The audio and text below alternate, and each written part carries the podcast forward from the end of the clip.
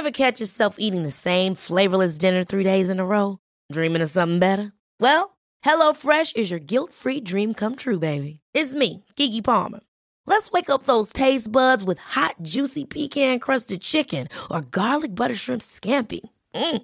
Hello Fresh. Stop dreaming of all the delicious possibilities and dig in at HelloFresh.com. Let's get this dinner party started.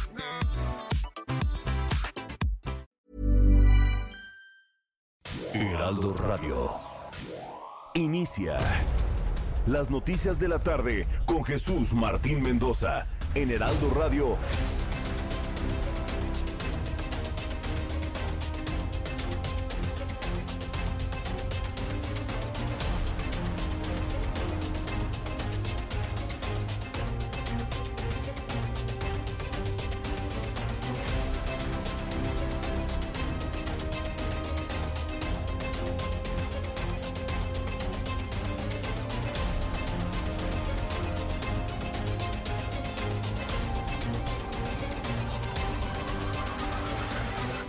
Seis de la tarde en punto, tiempo del centro de la República Mexicana. Bienvenidos, muy buenas tardes. Iniciamos el Heraldo Radio a través del 98.5 de FM, 98.5 de Valle de México, a través del 100.3 en Guadalajara, 92.5 en Tampico, 106.3 en Villahermosa, Tabasco y en el 92.1 de FM en Acapulco, Guerrero, a toda la República Mexicana y al mundo, a través de www.heraldodemexico.com.mx Hubo alguna vez, hubo alguna vez un programa de noticias hace mucho tiempo que por cierto es el abuelo de este programa, es el abuelo de este programa, que decía Auditorio del Mundo.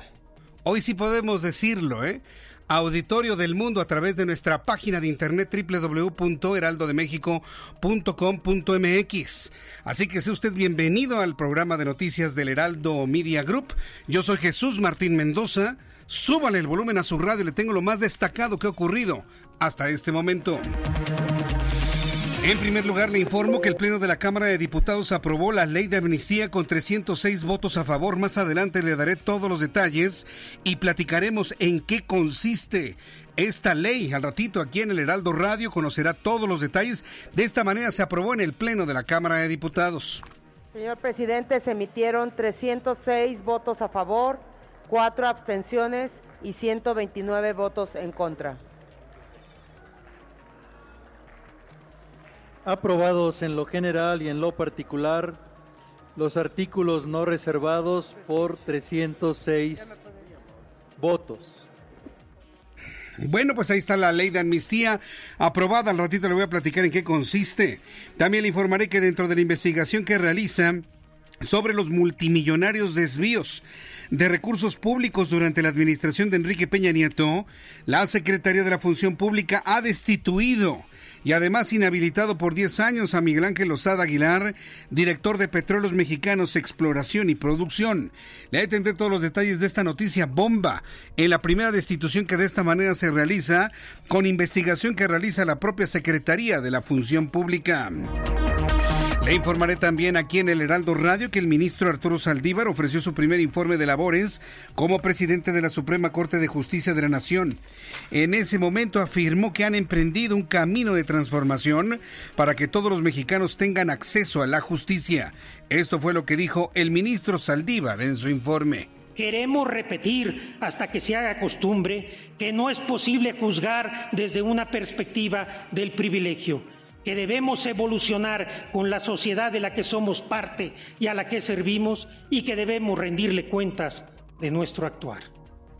En palabras suena muy bonito, en palabras suena hermoso. Pero si se quiere actuar desde la perspectiva de los ciudadanos, pónganse un salario mínimo, señores ministros. Ay, sí, ay, ¿qué está diciendo Jesús Martín?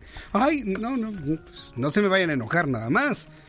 Pero si vamos a aplicar esto que dijo el ministro, si se quiere actuar desde la perspectiva de los ciudadanos, pónganse un salario mínimo para que vean. Lo que algunos viven, lo que muchas familias, el 80, 90% de las familias, no porque ganen salario mínimo, pero no ganan más de 5, realmente enfrentan, viven, sufren. Y luego, falta de acceso a la justicia, no, pues olvídese. Pero fue interesante lo que dijo Arturo Saldívar y lo estaremos abordando en los próximos minutos aquí en el Heraldo Radio. La austeridad del gobierno del presidente Andrés Manuel López Obrador generó un gasto superior a los 1.245 millones de pesos para cubrir las liquidaciones de este 2019. Más adelante le diré quién reveló estos datos que por supuesto serán sin duda materia de comentarios del presidente mañana en la matutina. Santiago Nieto Castillo, titular de la Unidad de Inteligencia Financiera de la Secretaría de Hacienda, afirmó que 11 cuentas a nombre de Genaro García Luna fueron congeladas tras su detención en los Estados Unidos. Por su parte, el presidente Andrés Manuel López Obrador pidió no adelantar ningún juicio contra el expresidente de la República, Felipe Calderón Hinojosa. De esta manera lo dijo el presidente en su conferencia matutina. Tiene que este, conocerse la investigación al final, no adelantar juicios. Hay que esperar, pero ni modo que si hay una implicación, este, nosotros eh, lo defendamos. Ahora resulta que va a defender a Felipe Calderón, Andrés Manuel López Obrador. Por Dios. Pero bueno, interesante sin duda lo que se dijo esta mañana. No lo voy a tiborrar con la mañanera porque ya sucedió hace muchas, muchas, muchas horas. Nos vamos a la información fresca que ha estado sucediendo en las últimas horas. De acuerdo con el Banco de México, hay una clara tendencia a la alza de reportes de empresas que han sido víctimas de, extorsión en todo el país y esto afecta de manera negativa a las empresas en general, pero más a las manufactureras. Más adelante le tendré todo lo que dijo hoy el Banco de México sobre el crecimiento de la extorsión a empresas en todas las regiones del país. Tras una reunión con la Secretaría de Cultura y dirigentes de sindicatos del Instituto Nacional de Bellas Artes y Literatura, se comprometió a pagar los sueldos atrasados de los trabajadores el próximo viernes 13 de diciembre junto con las demás prestaciones que se adeudan. Hoy no fue el cartel de Emiliano Zapata después de Zapata, no. Hoy fueron los trabajadores del Instituto Nacional de Bellas Artes y Literatura, el IMBAL, como ahora se le conoce en este nuevo gobierno de nuestro país, quienes exigieron que se les pagaran todas sus conquistas laborales después de bloqueos, después de un cierre al Palacio de las Bellas Artes, y una gran mediatización de esta movilización laboral de trabajadores del IMBAL, finalmente accedieron a pagar lo que es su derecho. Le platicaré más adelante todos los detalles de esta manifestación de los trabajadores del gobierno en el área de cultura. Mientras tanto, el gobierno de la Ciudad de México desplegó un operativo con 3.000 elementos de la Secretaría de Seguridad Ciudadana para salvaguardar a los miles de peregrinos que llegan a visitar la Basílica de Guadalupe. Corrijo, no visitan la Basílica, visitan a la Virgen de Guadalupe. Más precisos, no visitan el ayate de Juan Diego, visitan a la Virgen. Porque aquí en México se considera que la Virgen en presencia está en la Basílica de Guadalupe. Se estima que 10 millones de personas podrían eh, estar en el Templo Mariano en toda esta jornada de mañanitas que por cierto son hoy en la noche. Le estamos invitando a nuestros amigos del público en general, sobre todo quienes van conduciendo sus vehículos, camiones, autobuses de pasajeros en toda la Ciudad de México, que tengan mucho cuidado con los peregrinos que están circulando por las calles de la ciudad, con nuestros compañeros reporteros urbanos, periodistas especializados en información de ciudad. En unos instantes le voy a tener todos los trayectos de los peregrinos rumbo a la Basílica de Guadalupe. En las noticias internacionales le informo aquí en el Heraldo Radio que el expresidente de Estados Unidos, William Clinton, opinó con relación al juicio político o impeachment contra el actual presidente Donald Trump que al Congreso está haciendo lo que cree que es correcto y que una vez que culmine, el pueblo estadounidense verá si es verdad lo que se debe hacer, dice William Clinton. En pocas palabras, lo que William Clinton está diciendo a sus a sus compañeros demócratas es que no le estén haciendo el caldo gordo a Donald Trump, le están dando una publicidad invaluable. Pero bueno, ya salió la voz de un William Clinton que busca mantener un poco más equilibrada a la propia Nancy Pelosi. La Embajada de México en Suiza se mantiene en contacto con las autoridades locales para localizar a Eduardo López Bernal, joven mexicano que fue reportado como desaparecido desde hace un mes. También informaré que los diputados del Congreso de Tamaulipas propusieron homologar desde 10 unidades de medida, equivalentes a 845 pesos anuales, el cobro de impuestos en la recolección de basura de 43 municipios del estado de Tamaulipas. También informaré que el Comité de América Latina por la Defensa de los Derechos de la Mujer pidió el apoyo de la sociedad jalisciense para donar juguetes que serán entregados a más de 100 niños que quedaron huérfanos debido a que sus madres fueron víctimas de homicidios y desapariciones en Jalisco. Son las 6 de la tarde con 10 minutos hora del centro de la República Mexicana. Vamos con nuestros compañeros reporteros urbanos, periodistas especializados en información de ciudad. Mi compañero Israel Lorenzana, ¿dónde te ubicas? Adelante Israel.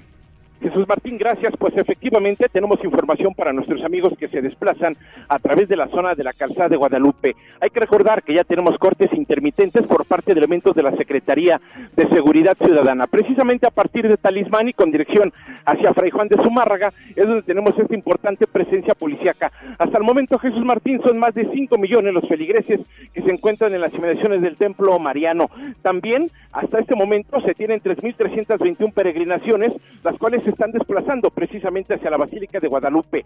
Se han dado 2.198 atenciones médicas, seis traslados por cansancio y malestar a diferentes nosocomios y 62 personas han sido extraviadas y por suerte localizadas de manera inmediata a través de perifoneo y con el apoyo del C5 de la Secretaría de Seguridad Ciudadana. 480 toneladas de basura han sido recolectadas en las inmediaciones de la Basílica de Guadalupe y se han repartido 484 mil litros de agua potable. Además, han arribado 3.800 bicicletas y también 6.890 motocicletas aquí al Templo Mariano. Vialidades como Ferrocarril Hidalgo, Eduardo Molina, San Juan de Aragón, la zona de Cantera, también Ferrocarril Hidalgo y por supuesto la calzada de los Misterios se encuentran prácticamente colapsadas, Jesús Martín. Continúan llegando miles de peregrinos al Templo Mariano, así que bueno, pues las alternativas para nuestros amigos del auditorio es utilizar sin duda alguna Gran Canal, por supuesto circuito interior y además la Avenida de los Insurgentes para evitar, pues por supuesto, transitar por estas calles aledañas a la Basílica de Guadalupe. Jesús Martín,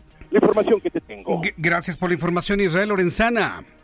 Hasta luego. Hasta luego, que te vaya muy bien. Vamos con mi compañero Daniel Magaña, quien nos tiene más información vial. Adelante, Daniel, te escuchamos. Jesús Martín, muy buenas tardes. Nos ubican aquí en la zona del circuito interior, a un costado de la terminal 1 del aeropuerto. A través de esta vía, pues también pues, este pues, interminable número de peregrinos que avanza en dirección hacia la zona norte, así que pues un aviso a tiempo, las personas que se trasladen o tengan alguna salida al aeropuerto internacional de la Ciudad de México, hacerlo con tiempo. El carril de extrema derecha ha sido utilizado para permitir que pues, los feligreses que de la calzada Ignacio Zaragoza, las peregrinaciones, pues avancen sobre este, así que es muy afectado el tránsito vehicular desde elevar puerto aéreo para ingresar hacia la zona de la terminal 1 del aeropuerto, así que hay que tomarlo en cuenta, sin puesto con mejores condiciones viales, algunos grupos que después de llegar a la Basílica de Guadalupe se retiran, sobre todo a lo largo de la calzada de Ignacio Zaragoza, grupos de ciclistas avanzan en dirección a la autopista México-Puebla. El reporte, muy buena tarde. Gracias por la información, Daniel Magaña. Hasta luego. Hasta luego, que te vaya muy bien, mi compañero Daniel Magaña. Así todos nuestros compañeros reporteros urbanos, periodistas, que revisen toda la información de la Ciudad de México, le informarán por dónde sí y por dónde no debe circular. Cuando ya son las 6 de la tarde con 13 minutos, hora del centro de la República Mexicana, hoy es eh, la víspera del Día de la Virgen de Guadalupe, 12 de diciembre. Y en esta víspera se acostumbra a las 11 de la noche cantarle las mañanitas a la Virgen Morena a la Virgen del Tepeyac en un acontecimiento más artístico que religioso, un acontecimiento más mediático que espiritual, debo decirlo, con toda claridad. Digo, quienes nos encomendamos a la Virgen de Guadalupe o nos encomendamos a quien nosotros queremos, lo podemos hacer en cualquier lugar. Sabemos que la presencia es universal pero es importante luego tener el contacto, el contacto físico en un templo como el Templo Mariano, como el Templo de la Virgen de Guadalupe. ¿Por qué digo esto? Porque es un lugar, para los católicos es un lugar santo, es un lugar sagrado. Como para que vaya ahí la cantante, la de las lagrimitas del Teletón, ¿se acuerda, no? A mover el cabello así y el, y el sombrero y unas lagrimitas a la... Yo a todos esos artistas que cantan en la noche no les creo nada sus lágrimas. Perdón, que lo diga así con esa franqueza pero es el sentir de mucha gente. Mucha gente no, no ve esa transmisión precisamente porque no transmite algo auténtico. Lo auténtico es, como mexicanos que somos y que queremos a la Virgen de Guadalupe, es encomendarnos en su, en su manto, encomendarnos a ella, que nos ayude eh, con las decisiones que uno tome y con el trabajo que uno haga, evidentemente. No espere que la Virgen de Guadalupe le venga a pagar el crédito, ni espere que le venga a sobar ella misma. No, así no funciona. Entonces, encomendémonos a la Virgen de Guadalupe, recordemos un año más de su aparición, de la llegada del mensaje que le da a, la sociedad mexicana que estaba formándose en aquellos años y sigamos adelante, ¿no? Siempre confiados en ella, porque somos más guadalupanos que católicos, eh, debo decirle, ¿eh? Más guadalupanos que católicos. Ya el que quiera ver las mañanitas a las 11, pues adelante, ¿no? A nadie se le prohíbe absolutamente nada. Pero hoy, 11 de diciembre de 2019, ¿qué recordamos un día como hoy en México? Abraham Arreola. Excelente miércoles. Esto es un día como hoy en México. 1987. La UNESCO declara el centro histórico de la ciudad de Puebla como Patrimonio de la Humanidad. 1855. Nace Ernesto Elorduy, pianista y compositor mexicano. Uno de los más importantes del fin del periodo romántico. Y sí que se notaba. A ver, señor producer, pónganos una rolita de este compa para tener una idea.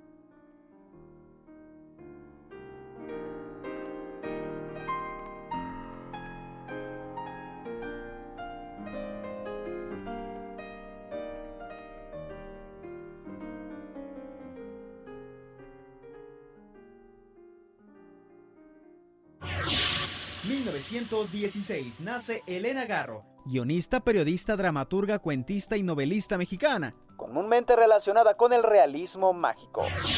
1974 nace Oscar Gutiérrez Rubio, mejor conocido por su nombre artístico, Rey Misterio.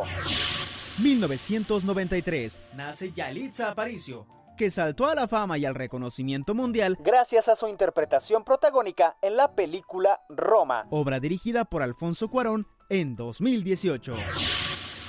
Y 2011, en México, el Club de Fútbol Tigres de la Universidad Autónoma de Nuevo León logra ganar el torneo Apertura 2011 ante el Club Santos Laguna luego de 29 años. Ah, entonces todavía le falta a la poderosísima máquina. Le damos chance. Esto es un día como hoy, en México.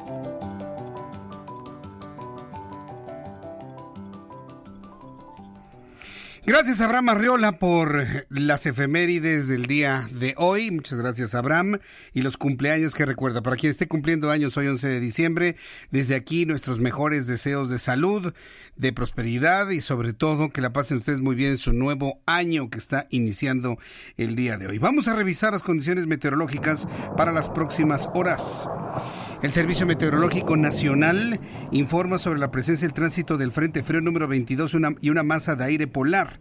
Según el boletín más reciente que nos envía el Servicio Meteorológico Nacional, esta noche y madrugada el Frente Frío número 22 se extenderá como estacionario sobre el sureste del país y mantendrá el potencial de lluvias puntuales torrenciales en Veracruz, en Tabasco, en Chiapas. La masa de aire polar asociada ocasiona ambiente frío denso sobre el noreste oriente, centro y sureste del país. Esto es muy importante para las personas que en este momento vienen andando rumbo a la Basílica de Guadalupe. Vamos a tener una noche y una madrugada muy fría. Tiene que abrigarse muy bien. Eh, el frío que va a estar haciendo en la Ciudad de México y alrededores en toda la zona serrana del Valle de México para quienes vienen andando, vienen caminando, no importando si llegan durante la noche y la madrugada a la Basílica de Guadalupe, deben saber que puede, se pueden dar casos de hipotermia. Es muy importante señalar esto, inclusive decirle a la Policía Capitalina y a Protección Civil de la Ciudad de México que estén preparados para atender casos de hipotermia. ¿Por qué? Porque el Servicio Meteorológico Nacional está informando de una baja en la temperatura de manera importante. Entonces, eh, ya conociendo esto, pedir la protección civil del gobierno de la Ciudad de México eh, que tenga listos todos los albergues, que tenga listos todos los albergues necesarios para mm, eh, atender a las personas que en condición de calle se queden durante su trayecto a la Basílica de Guadalupe. Bajará mucho la temperatura durante esta noche. La masa de aire frío asociada mantendrá un ambiente muy frío con posibles heladas matutinas en la mesa del norte y mesa central, así como evento de norte muy fuerte e intenso en el istmo y golfo de Tehuantepec y esta última condición disminuirá al final del día. Vamos a tener un frío crudo fuerte durante esta noche y la madrugada, que va a coincidir con la presencia de millones de personas en la Ciudad de México que van a visitar a la Virgen de Guadalupe. Entonces, ya tomando en cuenta estos elementos, le doy a conocer pronóstico del tiempo para las siguientes horas en las siguientes ciudades y estados de la República. En el Estado de México, en la ciudad de Toluca, la temperatura será de 0 grados. Estará helando en Toluca como temperatura mínima, la máxima 21. En la ciudad de Guadalajara, Jalisco, mínima 7, máxima 26, estará nublado por la tarde. En Monterrey, mínima 11, máxima 20. En Tampico, mínima 16, máxima 23, nublados vespertinos, mientras que en Villahermosa, Tabasco, además de estar nublado y hacer calor, lloverá mañana por la tarde. Mínima 20, máxima 26. En Acapulco, Guerrero, mínima 22, máxima 31. El calorón eterno en Acapulco. Y aquí en la Ciudad de México, el termómetro, temperatura mínima para mañana, 5 grados. Nos vamos a amanecer con 5 grados en la capital del país. En este momento tenemos 19 grados y la máxima 22 grados Celsius.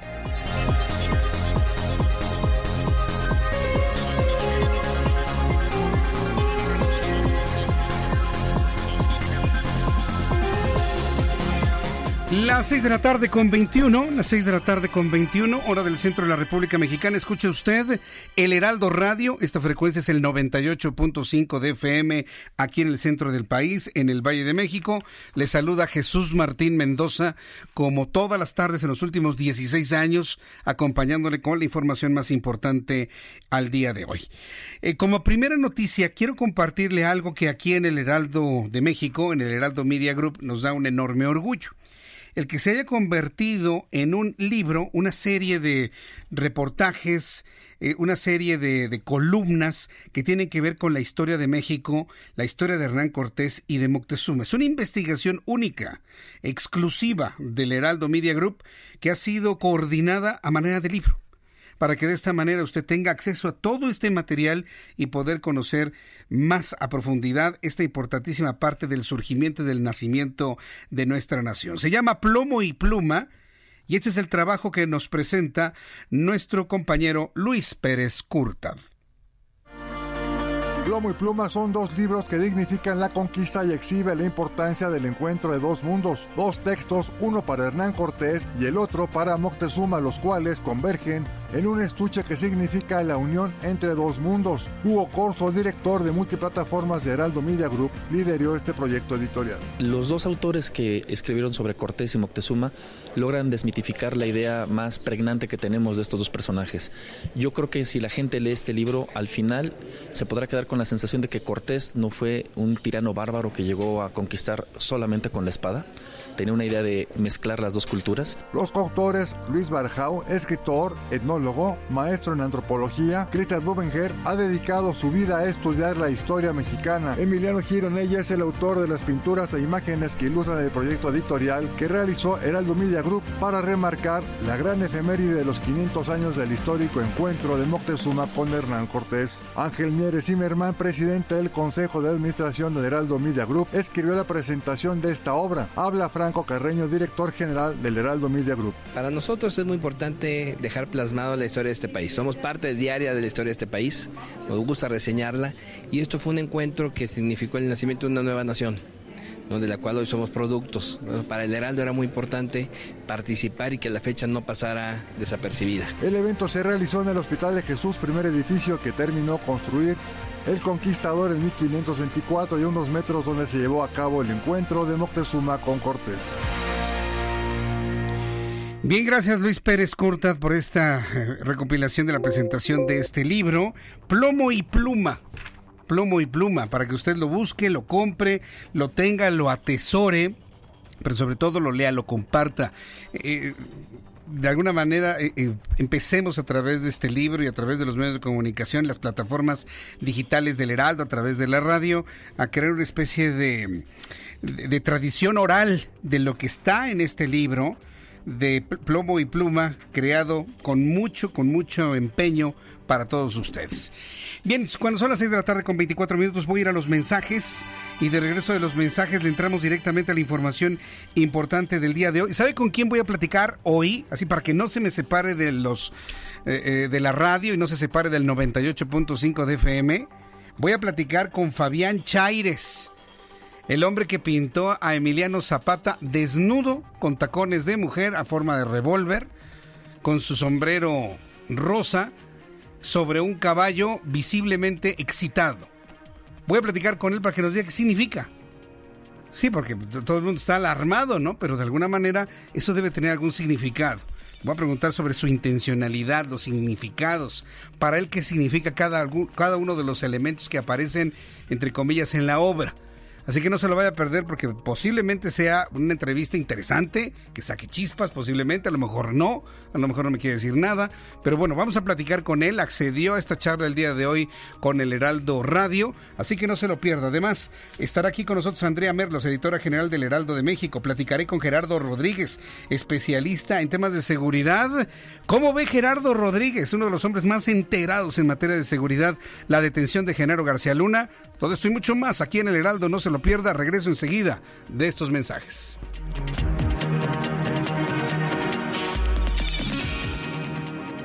Escuchas a Jesús Martín Mendoza con las noticias de la tarde por Heraldo Radio, una estación de Heraldo Media Group. Heraldo Radio, la H que sí suena y ahora también se escucha.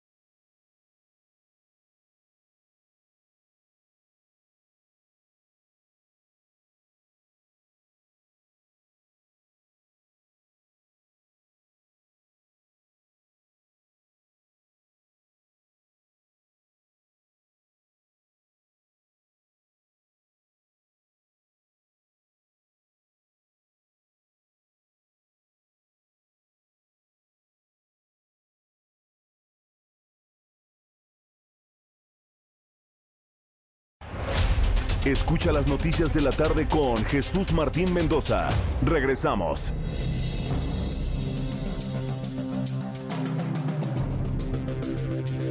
Son las 6 de la tarde con 30 minutos, hora del centro de la República Mexicana. Gracias por estar en sintonía con el Heraldo Radio en todas sus frecuencias en la República Mexicana. Gracias por sus comentarios también a través de Twitter, arroba Jesús Martín MX, arroba Jesús Martín MX. Gracias, Suspirito, ya nos sigue. Muchísimas gracias. Israel Lorenzana, una pareja de tercera edad y su perro murieron esta tarde por intoxicación de gas. Los hechos ocurrieron en el edificio Bravo, entrada F, departamento 224, Flores Magón y Guerrero en Tlaltelolco. A ver, si tienen ustedes mucho frío, y no prenda las estufas, se puede apagar la hornilla y entonces la gente muere por intoxicación por gas. En este momento en los centros comerciales están vendiendo dispositivos, artefactos especialmente eh, fabricados para generar calor revíselos, no utilice estufas, ni hornillas, ni calentones, nada, por favor, porque si usted aparte tiene las ventanas cerradas, se puede intoxicar y puede morir, como le sucedió a estas personas que nos mencionaba Israel Lorenzán. Al ratito con Israel Lorenzán le voy a tener detalles de esto que ocurrió. Eh, Marco Coello me envió una fotografía del México que se fue, una fotografía de la colonia del Valle en 1920.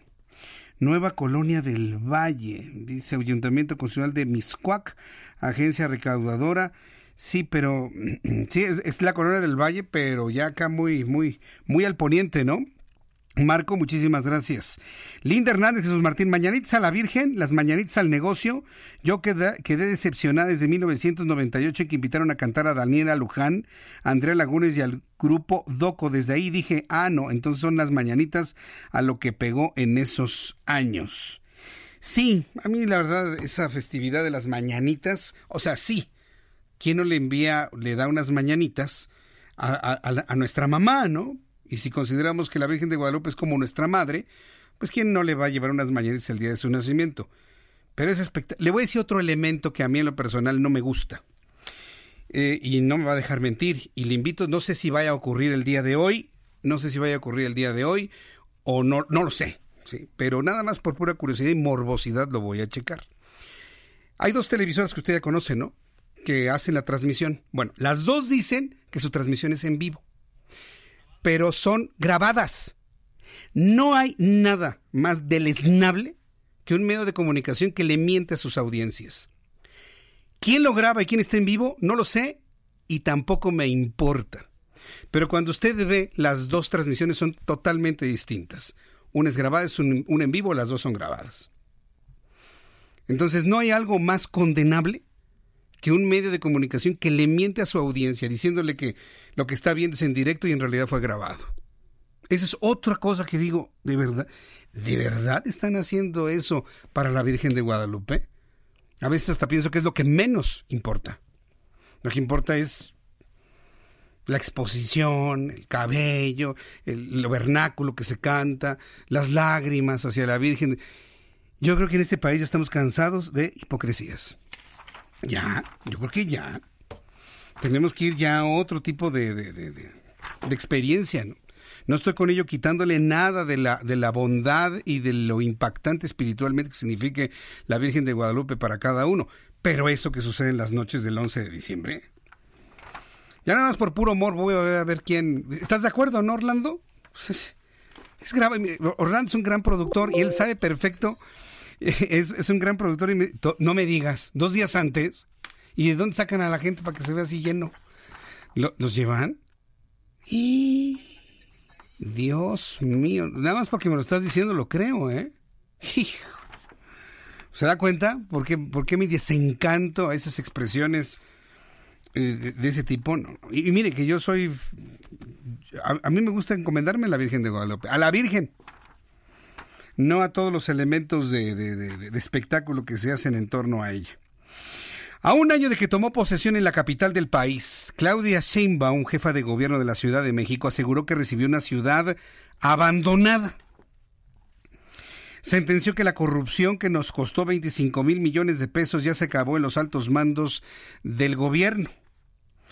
En entrevista para el Heraldo Media Group, anunció un proyecto conjunto con el Estado de México y la Comisión Nacional del Agua para tener nuevas fuentes de abastecimiento de agua potable para el oriente de la Ciudad de México. Le voy a presentar un extracto de lo más destacado de esta entrevista que realizó mi compañero Alejandro Cacho en las instalaciones del gobierno de la Ciudad de México el día de ayer.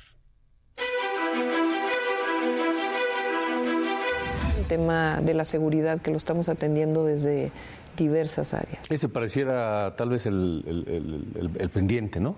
Sí, es, eh, eh, quizá yo no lo llamaría pendiente, sino más bien eh, requerimos todavía fortalecer mucho más. Hemos hecho varios temas durante este año, fíjense. Cuando Ebrard deja el gobierno de la ciudad, la, policía de la Ciudad de México era una de las mejores pagadas del país.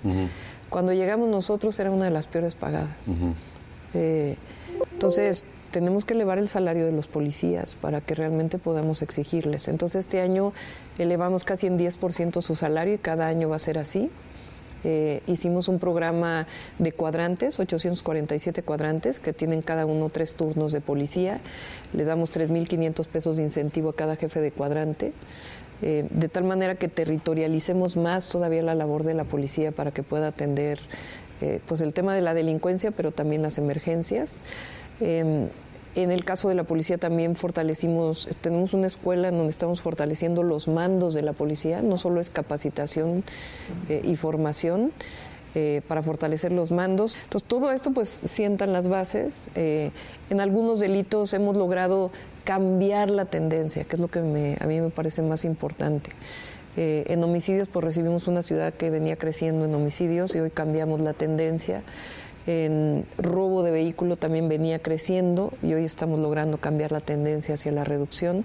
Yo sé que quien nos escucha dice, bueno, pero a mí me asaltaron en el transporte público, me asaltaron eh, eh, saliendo, caminando por la calle. Ese es el gran tema hoy que vamos a afrontar. Tal vez uno de los retos más importantes en este tema de la, del equipamiento tecnológico de unidades de transporte para la seguridad con GPS y con cámaras sea el transporte concesionado, porque el, transporte de la ciudad eh, como quiera ya tiene todo esto, pero el transporte concesionado. Exactamente, de eso se trata. nosotros lo estamos financiando, lo estamos subsidiando. Entonces, el acuerdo con los transportistas, con los concesionarios, es que se le coloca el GPS, la cámara, eh, se capacita al conductor eh, y eso pues nos va a permitir que haya un botón de auxilio cuando hay algún robo, etcétera, la respuesta mucho más rápida de la policía, que también es una parte importante, y otras acciones de investigación para poder detener pues a los que se están dedicando a este delito. Que se complementa con tres mil y pico de cámaras nuevas en la Bueno, ese ha sido un esfuerzo muy importante que hicimos este año en la ciudad. Fíjate, pasamos cada uno de los postes del C5, el C5 es un activo muy importante de la ciudad. El C5 es un centro de control de inteligencia donde se reciben todas las imágenes de las cámaras. Ahí está Locatel, ahí está el 911. Em, entonces, hay 14.500 cámaras en la ciudad. ¿Qué hicimos este año? Todos esos postes los conectamos con fibra óptica. Esos postes que nos permiten también que cada uno de esos postes es hoy eh, un lugar en donde te puedes conectar gratuitamente al Wi-Fi, al Internet. Con toda esta inversión, todas estas acciones, este, las cámaras, este, la mejora continua del C5, los GPS, este, eh, la, mayor vigilancia inteligencia, patrullas nuevas, en fin, ¿cuándo calcula la doctora Sheinbaum que empezará a verse ya resultados tangibles en, en dos sentidos? ¿En los números?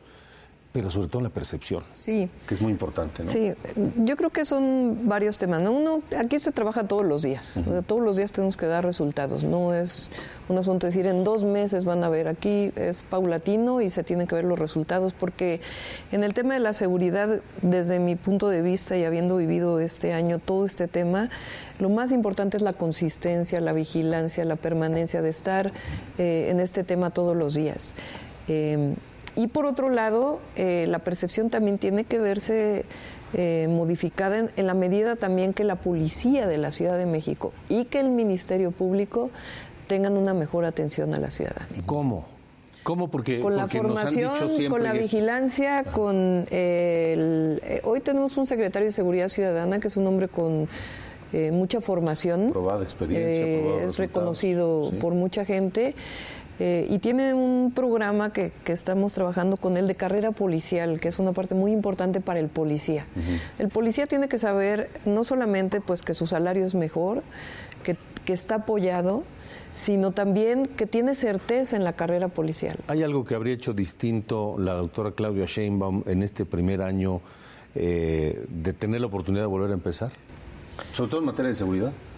Eh, yo creo que, eh, es difícil decir si hubiera hecho algo distinto, ¿no? Me parece que hoy tenemos, por ejemplo, un sistema de alerta. Las redes sociales son muy activas en la Ciudad de México eh, y a veces no denuncian en el Ministerio Público, pero te enteras por la red de que se cometió un delito. Eh, hoy tenemos un sistema que hemos desarrollado desde comunicación social de las distintas áreas del gobierno, pero también desde la policía y la procuraduría, que nos permite alertarnos de que hay algún problema y de inmediato actuar. Pero estamos en eso, estamos en eso todos los días y yo estoy convencida de que el trabajo que estamos haciendo, que la estrategia que tenemos va a dar eh, resultados todos los días de tal manera que empiece a cambiar la percepción. ¿Qué más falta? Por, eh, ¿O qué otras áreas estaban en el mismo grado de deterioro en el gobierno de la ciudad? Pues muchas áreas, eh, con mucha corrupción. ¿Estaba abandonada la ciudad? Estaba abandonada la ciudad. Yo creo que se privilegió el negocio privado de los funcionarios eh, por encima del interés público. Y eso eh, es lo que estamos cambiando en la ciudad. Por eso decimos que llegamos a hacer cambios de fondo. Muchas gracias a mi compañero Alejandro Cacho. Yo le invito para que lo vea en su programa de noticias. Todos los días de en televisión está de 7 a 9, ¿verdad? De 7 a 9 de la mañana en el Heraldo Televisión 151 de Easy, 151 de 161 de Sky. Lo puede también ver su programa junto con Alma San Martín eh, a través de Facebook Live del Heraldo de México. Y bueno, pues él realizó esta charla con la jefa de gobierno. Eh, de las más extensas, debo decirle, yo creo que de las más completas que haya dado la jefa de gobierno desde que administra la gran ciudad de México. Son las 6 de la tarde con 42 minutos hora del centro de la República Mexicana. Con 306 votos a favor, 129 en contra y 4 abstenciones, el Pleno de la Cámara de Diputados aprobó la ley de amnistía. El dictamen de la Comisión de Justicia, Gobernación y, y Población otorgar, eh, le puede dar, bueno, le otorga el perdón a quienes no sean reincidentes, que su sentencia no sea por homicidio, lesiones o secuestro, que no hayan utilizado armas de fuego ni incurrir en algún delito grave a los enlistados en el artículo 19 constitucional. En eso consiste. El dictamen de la Comisión de Justicia, Gobernación y Población eh, establece otorgar el perdón a quienes no sean reincidentes. O sea, si alguien es detenido por segunda ocasión por el mismo delito, pues ya, ahí no aplica la ley de amnistía. Que su sentencia no sea por homicidio. Y yo espero que también incluyan el grado de tentativa, porque alguien puede agarrar a batazos a su esposa, como sucedió con Abril, ser acusado de homicidio en grado de tentativa, pero que luego le den el perdón y le apliquen la política de abrazos, ¿no?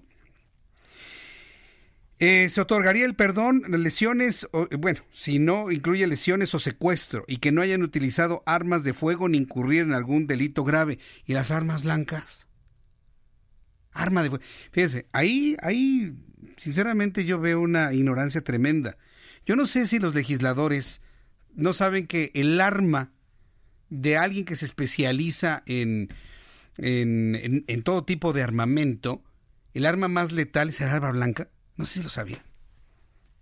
El arma blanca, el cuerpo a cuerpo. ¿Sí?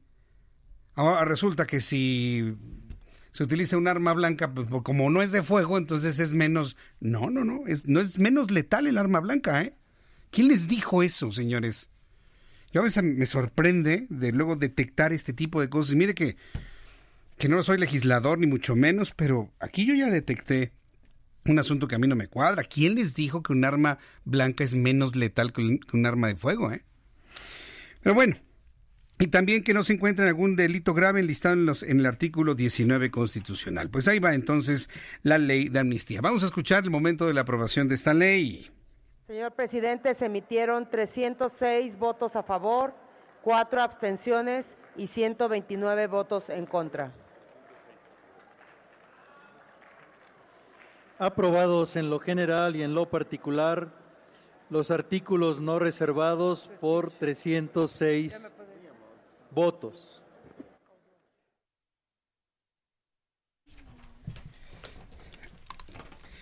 Bien, pues este fue el momento de la aprobación. Bueno, cuando son las 6 de la tarde con 45 minutos hora del centro de la República Mexicana, aquí en el estudio Andrea Merlos, editora general del Heraldo de México. Bienvenida, Andrea. Hola, Jesús Martín. Hola a todos. Oye, ya, ya, ya llegó el dinerito extra, ¿no? Ah, de la ya, Navidad. Ya, bueno, algunos ya todavía está hasta el 20 de diciembre legalmente para legalmente. que todos los que este nos hacen llamar godines, pues nos denuncian. ¿De dónde salió eso del godín? sí. Porque yo tengo, tengo y una hay amiga gente que... se ofende mucho, ¿eh? Pues claro, hay gente que se apellida Godínez. Oye, ¿cuál es tu segundo apellido? Godínez. No le digas a nadie. No, oye, no, pues espérate. Este... Pero la sí. verdad es que lo decimos como con cariño, ¿no? O sea, es un divertimento. ¿Cariño? Sí, es un tema también de divertimento. O sea, no, no, no, no, yo no creo que tenga que ver con una ofensa ahí. No, yo estoy seguro que no. Lo que sí puede ser ofensa es acabarse el aguinaldo sí, en septiembre. De... Bueno, eso sí, con, sí, cuando lo estaban dando en noviembre con lo del buen fin. ¿Te acuerdas? O de verlo, ¿no? Que ya, a eso me refiero. Que, que ya, ya estés en esperando, ya te lo acabaste, sí. ya lo debes, ¿no? Es todo un tema. Y además, eh, la cultura del mexicano sí. es de poco ahorro, pero no porque no se nos dé la gana, sino porque también hay una precariedad en, en el tema salarial, porque eh, hay ciudades como la Ciudad de México donde la vida también es muy cara, ¿no? Entonces, de repente, cada que te das eso que llamamos un lujito, pues vas mermando tus ingresos, tus, tus ingresos. Pero hay estudios, Jesús Martín, y de eso que te quiero contar hoy, que están entre simpáticos y entre interesantes. Eh, hay estudios ahorita que determinan que hay tres tipos de sectores de los mexicanos, ¿no? El primero que es como el muy, eh, digamos que familiar, conservador, por llamarlo así, que tiene listo su aguinaldo para eh, una parte gastarla en las fiestas navideñas y en los regalos y otra parte ahorrarla para necesidades que tenga en su casa y eh, así resolver el tema de la Navidad, ¿no? No se aloca este, con compras, este, digamos que al aire, hace su listita, ya sabes, así regalo a Jesús Martín, a Liz, a Geo, ¿no? Y ya, ¿no? Este, y no compra de más. Y, y, le queda un pedacito, y le queda un pedacito y entonces hace un arreglito en su casa, ¿no? O arregla el carro o cositas así. Mm. Ese es un sector que además es como el treinta y tantos por ciento, está dividido más o menos en tres tercios.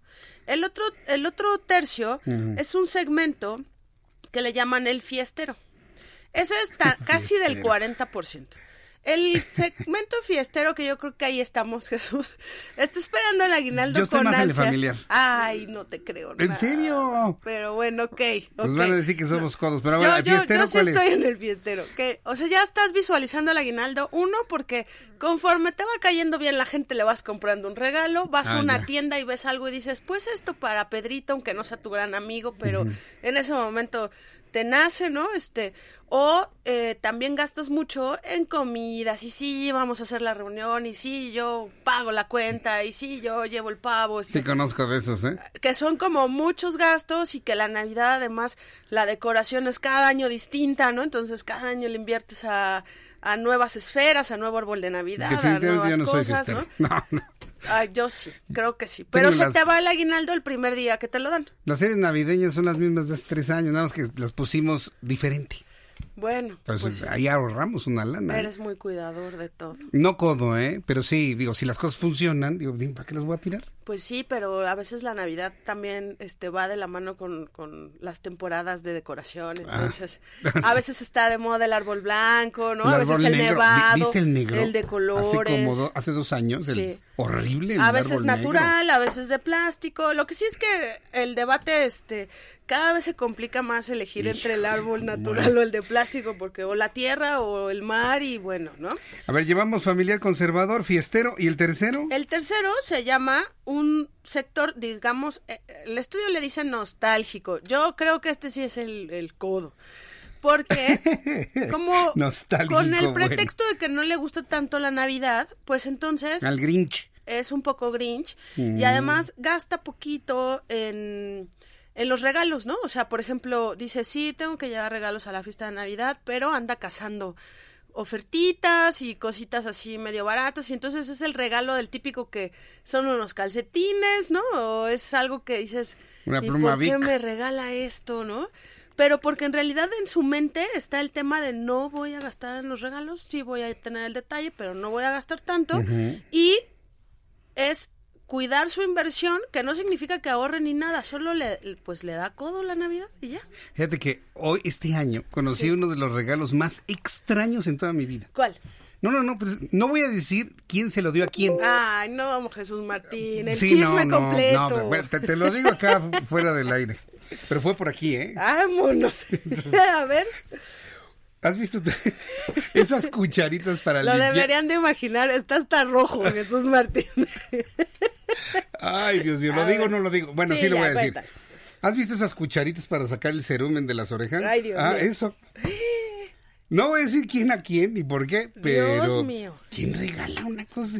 A ver, quítate la cerilla de las orejas. Oye, también ese debe ser el del el closetazo, ¿no? Ajá. Ya ves que también regalan las cosas que ya estaba en tu closet. Yo creo que ese fue así. Sí, no, no, la verdad es que. Oye, Andrea, en este momento, ¿ya viste quién está ahí? Sí, Jesús Seade, el subsecretario para América del Norte de la Secretaría de Relaciones Exteriores, se reúne con senadores de la República en el análisis precisamente de esta adenda que ayer se convirtió en la noticia principal que ha llegado al Senado de la República y ha llegado de la mano de Jesús Seade. Vamos a escuchar lo que en estos momentos sucede en el Senado de la República. quedaron fuera en ese momento. Por ejemplo, ya estaban las preocupaciones laborales, ¿no? Pero la primera formulación de la medicina que querían meter los, eh, no, los sindicatos, venía de, de ciertos líderes legisladores, de ciertos legisladores, estaban empujando la idea muy, muy complicada para México, de que cada producto mexicano que cruzara la frontera tendría que ser certificado, así una forma, diciendo si satisfizo o no las condiciones laborales del Nuevo México. Y por supuesto todos queremos que sí las satisfaga, ¿no? Pero el que cada pluma o teléfono o coche o televisión que cruza la frontera o caja de frambuesa, eh, que es los que tienen el diálogo con el embajador Lighthizer. Ese grupo negociador pues sigue teniendo ocho personas, cada quien puede tener sus ideas, pero ya más o menos se va centrando la discusión. Y ahí empieza a tomar forma, a tomar tamaño gigantesco, como la idea dominante que empujaban ellos. Estamos escuchando la voz de Jesús Seade, subsecretario para América del Norte de la Secretaría de Relaciones Exteriores, en este encuentro con los senadores a propósito de la llegada del nuevo texto del Tratado de Libre Comercio entre Canadá, México y Estados Unidos. Hostigamiento al inversionista. Pero más allá que eso era una cuestión de honor. Y era la idea de mandar inspectores. ¿Qué quiere decir eso? Bueno, la idea nunca se articuló en detalle porque no había alguien que la tuviera que articular. Había distintas manifestaciones de esa idea. Pero la idea era, vamos a decir, básicamente que eh, estamos ya en el nuevo régimen, la nueva legislación laboral en México ya está en vigor, hay una elección sindical o aprobación de contrato por la mayoría de los trabajadores en X planta en Irapuato, vamos a decir, y se alega que hubo una irregularidad, hubo intimidación de los votantes o alguna otra cosa. Entonces, es Jesús Seade. Regresaré con eh, nuestros compañeros reporteros en el Senado de la República para que nos hagan un resumen de lo que ha comentado Jesús Seade.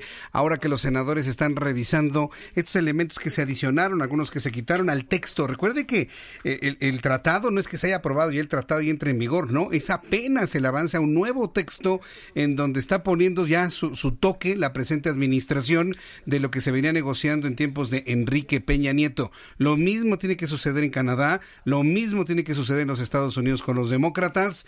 Y bueno, pues este es un paso sin duda importante y que será pues un mero trámite en el Senado de la República. Andrea Merlos, pues ¿cómo ves este finalmente este encuentro? Va a ser materia para la edición impresa de mañana, ¿no? Sí, desde ayer fíjate que eh, yo creo que ah, hubo un jaloneo ahí en el que hay muchos críticos con la negociación de México y yo creo que tuvimos algunas victorias este tema del aluminio y del acero, por lo menos se pues obtuvieron plazos un poco más largos de los que quería Estados Unidos, ¿no? Cinco pues años, diez años, lo de los, lo de la laboral también, que no hubiera inspectores directos enviados este por otros países. Los inspectores está bien, pero eso del acero y el aluminio, obligarte a comprar en la región cuando puedes comprar más barato en el sur, sí está, está complicado, ¿no? Pero bueno, en el caso del acero se ganaron cinco años ahí de negociación, no me parece que esté mal, porque pues tampoco las cosas pueden ser blanco y negro, la verdad es que hay que negociarlo y y, yo creo que esto es prioridad para el gobierno porque la apuesta es que con esto vamos a crecer económicamente. A ver si es cierto. A ver también si los demócratas le dan salida a esto. ¿eh? Eso también. porque, ellos están en otro canal. ¿eh? Sí, ellos quieren descarrilar a Donald Trump. y no le van a aprobar, yo sigo insistindo, un punto para Donald Trump que sería un acuerdo trilateral de la región más importante del mundo. Yo ¿eh? creo que el escenario pues así, digamos que simplista, eh, en, mi opinión, es a Estados Unidos no le importa para nada ahorita, no es prioridad del TEMEC a Canadá pues hace que nos sonríen bien bonito y que son amigos de todos, pero en realidad tampoco, ¿no? Y nosotros estamos muy nerviosos. Y, la urgencia que es más política que económica, porque el TLC que está del T94 funciona y funciona muy bien como pluma. Sí. ¿Verdad? Estamos negociando el Temec como cuando vas al supermercado con hambre, o sea, no. Sí, pero bueno, pues me quedo entonces con el nostálgico, el grinch, el fiestero, el familiar, conservador.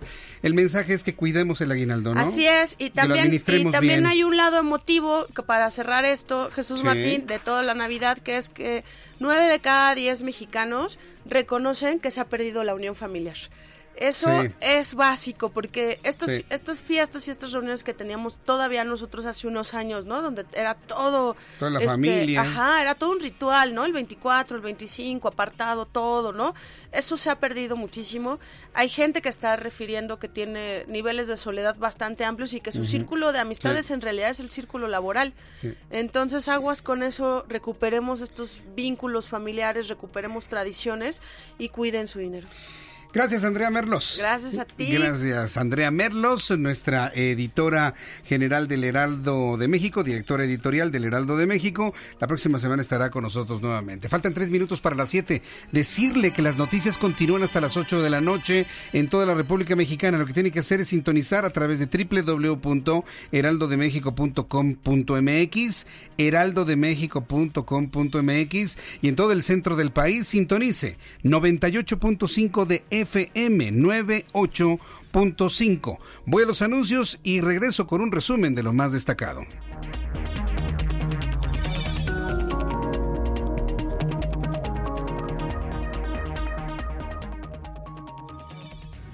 Escuchas a Jesús Martín Mendoza con las noticias de la tarde por Heraldo Radio, una estación de Heraldo Media Group. Heraldo Radio, la H que sí suena y ahora también se escucha.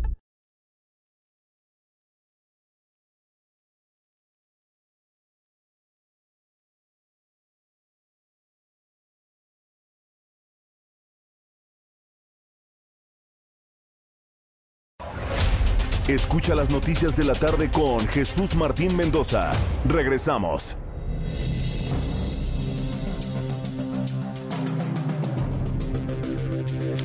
Este es un resumen con las noticias más importantes aquí en el Heraldo Radio cuando son las 7 con 2 las 19 horas con 2 minutos hora del centro de la República Mexicana.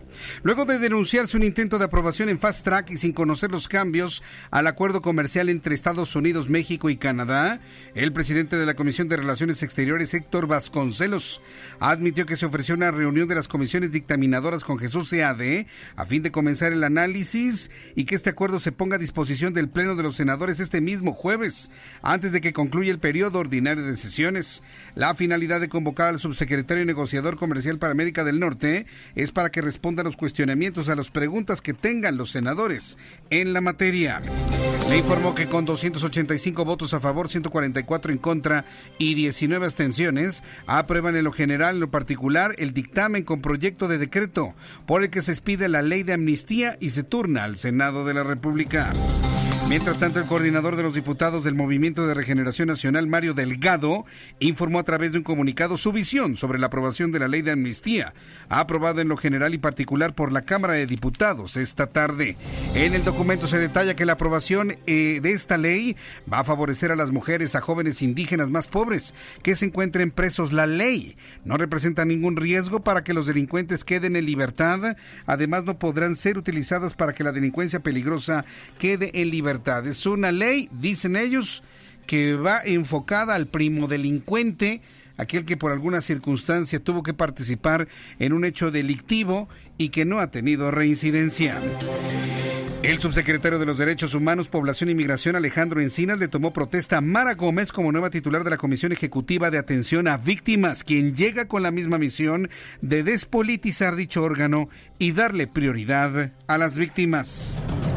Un juez federal otorgó un amparo a Eleazar Medina Rojas el Chelelo, quien fue jefe de plaza del cartel del Golfo en Nuevo León y quien busca que la Fiscalía General de la República abra una carpeta de investigación para no ser extraditado hacia los Estados Unidos.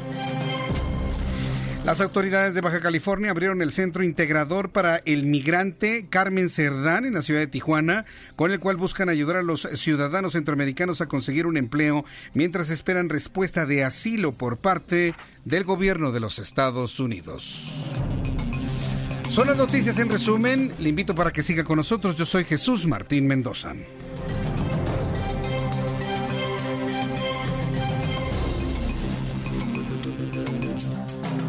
Son las 7.4, las 7.4 horas del centro de la República Mexicana. En el Heraldo Televisión le informé que los senadores de la República esperarían la llegada esta tarde del documento modificado del acuerdo comercial entre Canadá, Estados Unidos y México.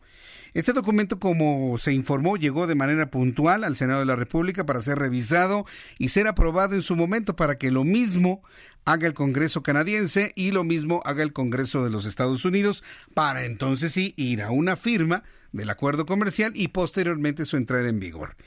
Es decir, todavía estamos muy lejos de que este acuerdo comercial entre en vigor. Muy, muy, muy lejos. Y tengo que decirlo de esta manera porque tristemente la forma como se ha dado la noticia y lamentablemente la forma como la han interpretado otros es de que ya, ya, ya se logró el acuerdo comercial nada más por tener a los representantes de los tres países ayer en el Palacio Nacional. Pues no, señores. Lo que ayer vimos fue una muy buena intención de los tres países de llegar a un acuerdo comercial entre los tres países en un tratado que actualice el que actualmente está vigente. Si usted es exportador, si usted eh, exporta bienes, servicios, lo que sea, pues está usted en el marco de un acuerdo comercial muy bueno y muy importante entre los tres países de Norteamérica. También generar la expectativa de que no existe, me parece que es no, no, hacer honor a la verdad. Actualmente tenemos un tratado de libre comercio que funciona muy bien para México. Muy bien. El que quiso cambiarlo fue Donald Trump porque dice que es muy malo para los Estados Unidos. ¿Qué se tiene en este momento? El documento. Vamos precisamente hasta el Senado de la República, donde se ha dado cita también Jesús Seade, para poder hablar con los senadores de la República y avanzar en un acuerdo general ya de este nuevo texto del acuerdo comercial. Vamos con mi compañero Misael Zavala. Adelante, Misael, te escuchamos. Muy buenas tardes. Buenas tardes, Jesús Martín. Pues como tú bien lo comentas, en comisiones, el Senado de la República y Jesús Seade comenzaron hace un minuto el análisis del adendum del Tratado Comercial México, Estados Unidos y Canadá, que deberá ser aprobado a más tardar el viernes por la Cámara Alta. Esto Así lo informó el presidente de la Junta de Coordinación Política, Ricardo Monreal. Los documentos ya traducidos sobre el agregado al TEMEX son analizados ahora por las comisiones del Senado de Economía, Relaciones Exteriores, Relaciones Exteriores América del Norte, del Trabajo y Puntos Constitucionales. En un arranque, eh, digamos, de este análisis, Jesús Seade ha dicho que no hay un solo punto que sea contrario al interés de México en este adendum. También les ha explicado un poco a los senadores acerca del tema del acero y también ha dejado en claro que no habrá inspectores eh, eh, llaneros solitarios, así les, así los llamó Jesús Seade, y eh, ahora quedan los paneles, estos paneles digamos que eh, van a estar integrados por miembros tanto de México como de Estados Unidos. Hasta este momento esta es la información que surge aquí en el Senado de la República con el análisis del Tratado México, Estados Unidos y Canadá, Jesús Martín. Correcto, bueno, pues entonces, ¿qué es lo que esperaríamos para el resto del día de hoy y mañana entonces, Misael Zavala? Para el resto del día de hoy se espera todo el análisis. Eh, la oposición del PRI, del PRD y del PAN han eh, pedido que haya un análisis extenso de estos adendums, de este adendum eh, de 30 páginas, alrededor de 30 páginas, y se espera que, bueno, que hoy, todo, toda la tarde de hoy, la noche de hoy, se vaya a analizar este, este adendum, se analice por parte de todos los senadores de estas comisiones, y mañana por la mañana eh, se lleve al Pleno de la Cámara Alta, donde podría estar siendo aprobado. Eh, esta es, esta es la ruta que se ha trazado aquí en el Senado de la República. Eh, pues suena que el asunto es nada más complicado en los tiempos que en lo que se tiene que discutir, un asunto que se antoja y huele a planchado ya, ¿no? Misael. Sí, así es, es un asunto que ya quieren desahogar los senadores antes de que concluya este periodo y se vayan de vacaciones, el senador Ricardo Monreal, el presidente de la Junta de Coordinación Política, ha informado que antes, que hay un acuerdo de que antes del viernes se apruebe este este tratado libre, este agregado que se le hizo por parte de las tres administraciones eh, de Estados Unidos, de México y de Canadá, y digamos que sí es como un digamos, un mero trámite esta aprobación, eh, no va a pasar nada más, solamente se va a dar trámite y se aprueba eh, Jesús Martín.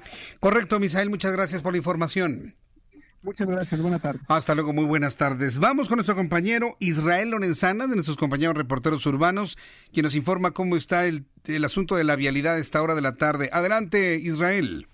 Jesús Martín, muchísimas gracias. Pues vaya problema que se registra sobre la calzada general Ignacio Zaragoza, prácticamente desde la autopista México-Puebla y hasta las inmediaciones del circuito interior Boulevard Puerto Aéreo. Es una muy larga fila de vehículos y además son miles de peregrinos los que están avanzando todavía con dirección hacia el Templo Mariano. También hemos checado parte del circuito interior y también se presentan los mismos problemas, Jesús Martín. Hay muy pocas alternativas para nuestros amigos automovilistas. Para quien se desplaza a través de la calzada general Ignacio Zaragoza, la avenida Texcoco puede ser una buena opción. Esto con dirección también hacia la zona de viaducto. Por otro lado, en el circuito interior hay que recomendar como alternativa el eje 2 norte, esto para incorporarse con dirección hacia la avenida Oceanía, o también el eje 3 norte, a partir precisamente de Oceanía y con dirección hacia la zona de Vallejo. Los peregrinos continúan avanzando, está operativo por parte de elementos de la Secretaría de Seguridad Ciudadana, aún así hay que recomendarles manejar con mucha precaución. Es la información que te tengo. Gracias por la información, Israel Lorenzana. Hasta luego. Daniel Magaña también nos tiene más información esta hora de la tarde. Adelante, Daniel.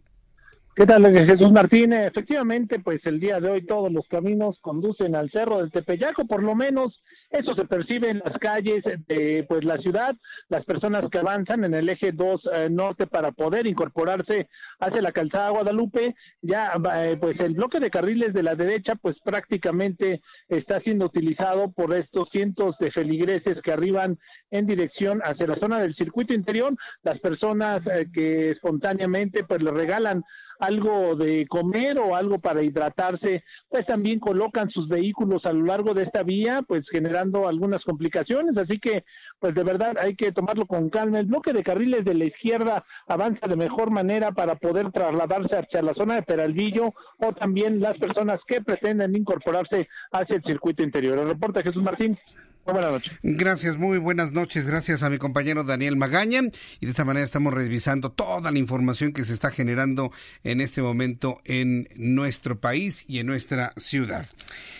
Le informo que dentro de las investigaciones que se realiza sobre los multimillonarios desvíos de recursos públicos durante la administración de Enrique Peña Nieto, la Secretaría de la Función Pública destituyó e inhabilitó por 10 años a Miguel Ángel Lozada Aguilar, director de Pemex Exploración y Producción. Lozada, quien asumió el cargo en diciembre de 2018, omitió reportar dos cuentas bancarias y los beneficios económicos que recibió de un bien inmueble entre 2014 y 2017 periodo en el que ocupó varios puestos de subdirección de petróleos mexicanos. La verdad es que el asunto es muy, muy, muy grave para esta persona y bueno, finalmente lo acaban de destituir. Al funcionario se le notificó este miércoles la resolución cuyo efecto implica que Petróleos Mexicanos debe separarlo del cargo que se encuentra ocupando en este instante. Bueno, pues de esta manera funcionaron los dientes ya de la Secretaría de la Función Pública. No nada más se le destituye, sino se le inhabilita por 10 años para ocupar puestos en el gobierno federal a Miguel Ángel Lozada Aguilar, director de Pemex Exploración y Producción. Pero, pero vea usted cómo son, se están dando las cosas. ¿Le dieron derecho a apelar? Le dieron derecho a, poder defenderse, ¿no? Ya, te vas y bye. Oye, pero ni siquiera me has dado nada, bye, adiós. Entonces tampoco las cosas funcionan así, señora Imerendira Sandoval. Porque el día que a usted la destituyan, el día que usted termine su, su gestión al frente de la Secretaría de la Función Pública, porque lo va a terminar. Y muchos vamos a continuar, Dios mediante, aquí, informando. Ahí en ese momento nos vamos a acordar de este tipo de cosas. No, la vida, aunque ustedes no crean en ese tipo de cosas, la vida ajusta. La vida cobra. La vida regresa y las malas obras se regresan. No estoy hablando de nada que tenga que ver con alguna religión. Simple y sencillamente, la sabiduría universal así es. Vivimos en, en un lugar donde si usted hace cosas buenas, bueno le llega. Si usted hace cosas malas, con una intencionalidad de fregar, mal le va. Yo nada más le digo para que luego veamos cómo se van a dar las cosas en el futuro. ¿eh? Sí, no, no, no, la verdad es que eh, una cosa es buscar generar justicia y otra cosa es generar desquites. Así, desquites, así nada más como sea.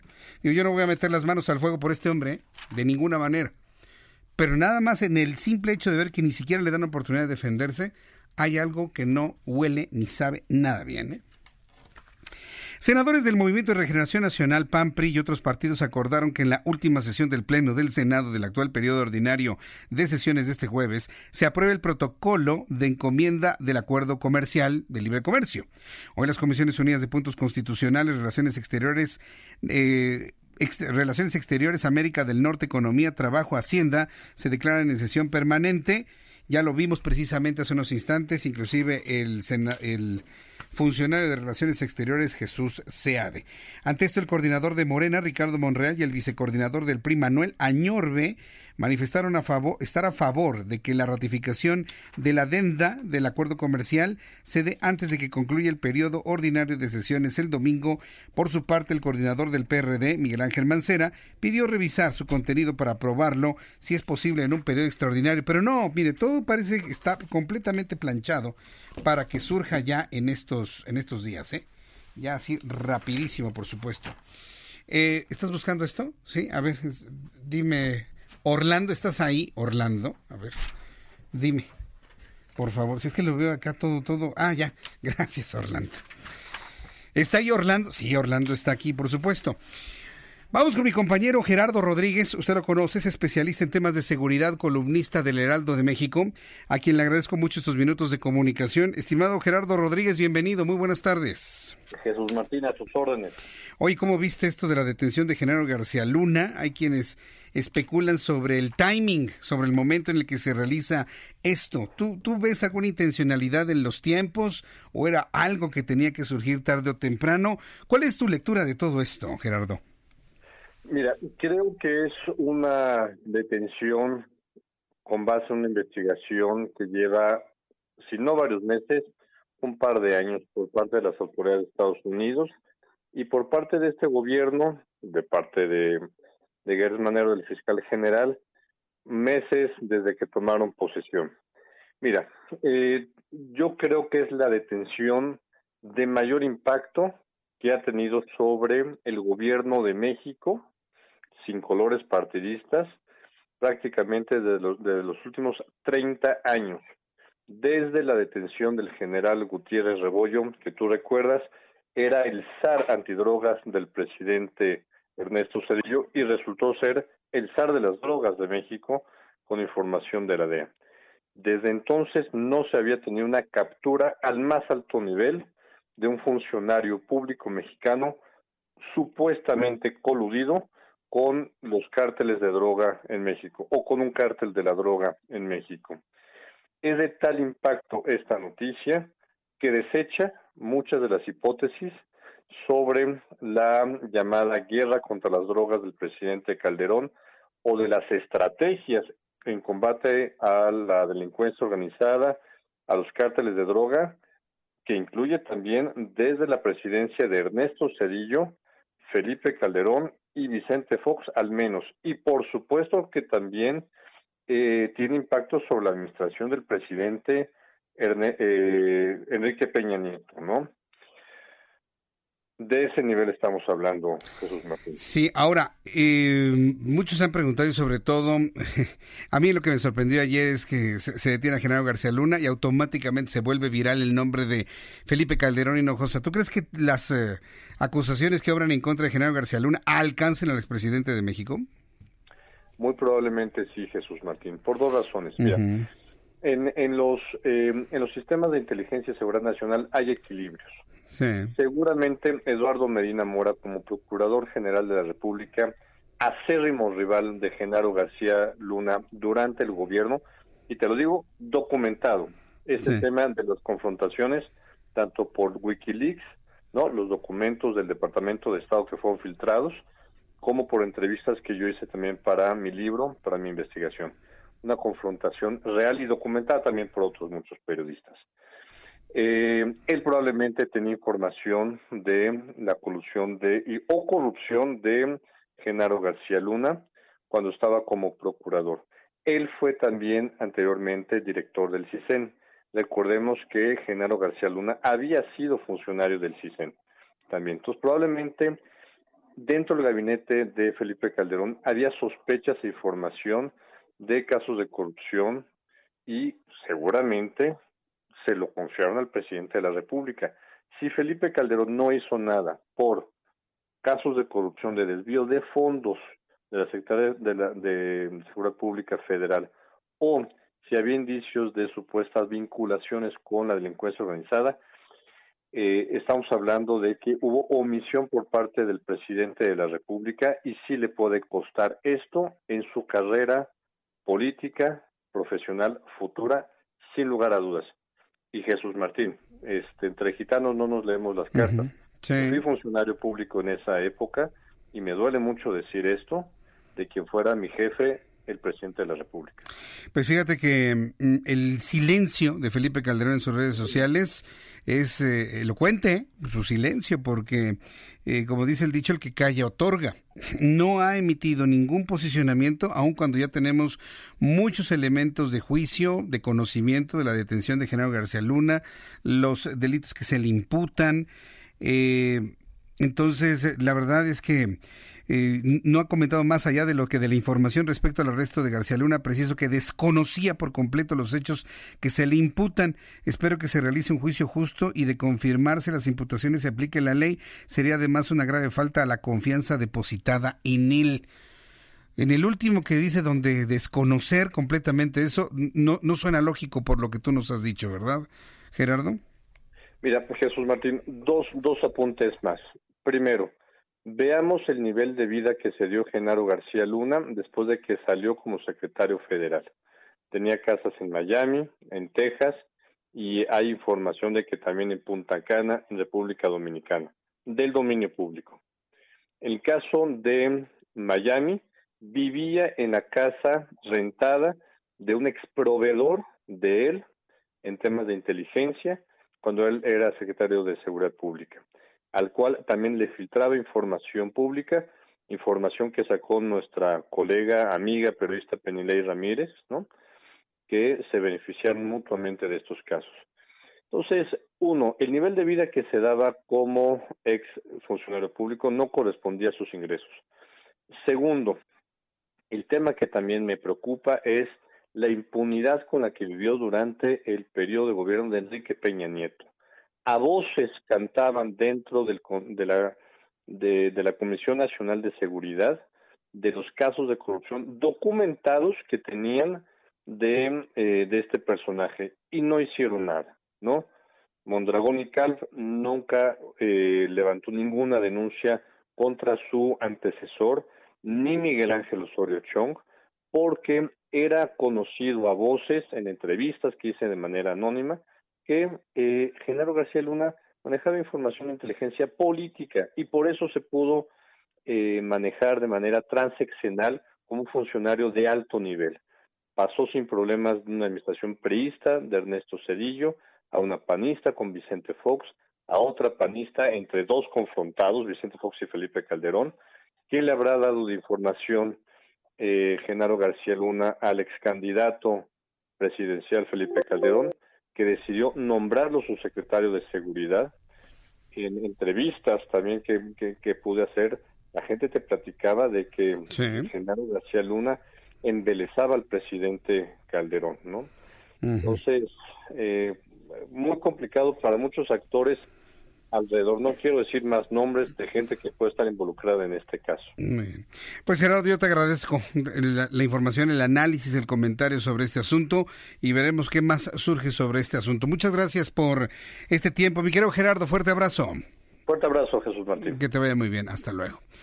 Pues ahí tiene usted, sorprendente ¿eh? todo, todo este asunto. Ya la primera reacción de Felipe Calderón se había mantenido casi, se había mantenido muchas horas en silencio. Ahora asegura que él no estaba enterado y eso es lo que finalmente llama poderosamente la atención, que no estaba enterado un presidente de la República que le vendía espejitos Genaro García Luna al expresidente de México, pero finalmente él dice está del lado de la ley y de todo lo que puede ocurrir del lado de la ley. Son las 7.24, las 7.24, les recuerdo que ya estamos nuevamente en nuestro canal de, de YouTube, Jesús Martín MX, eh, tuvimos ahí algún cortón por algún problema con la conexión a internet, pero ya estamos en Jesús Martín MX a través de YouTube, en el chat en línea.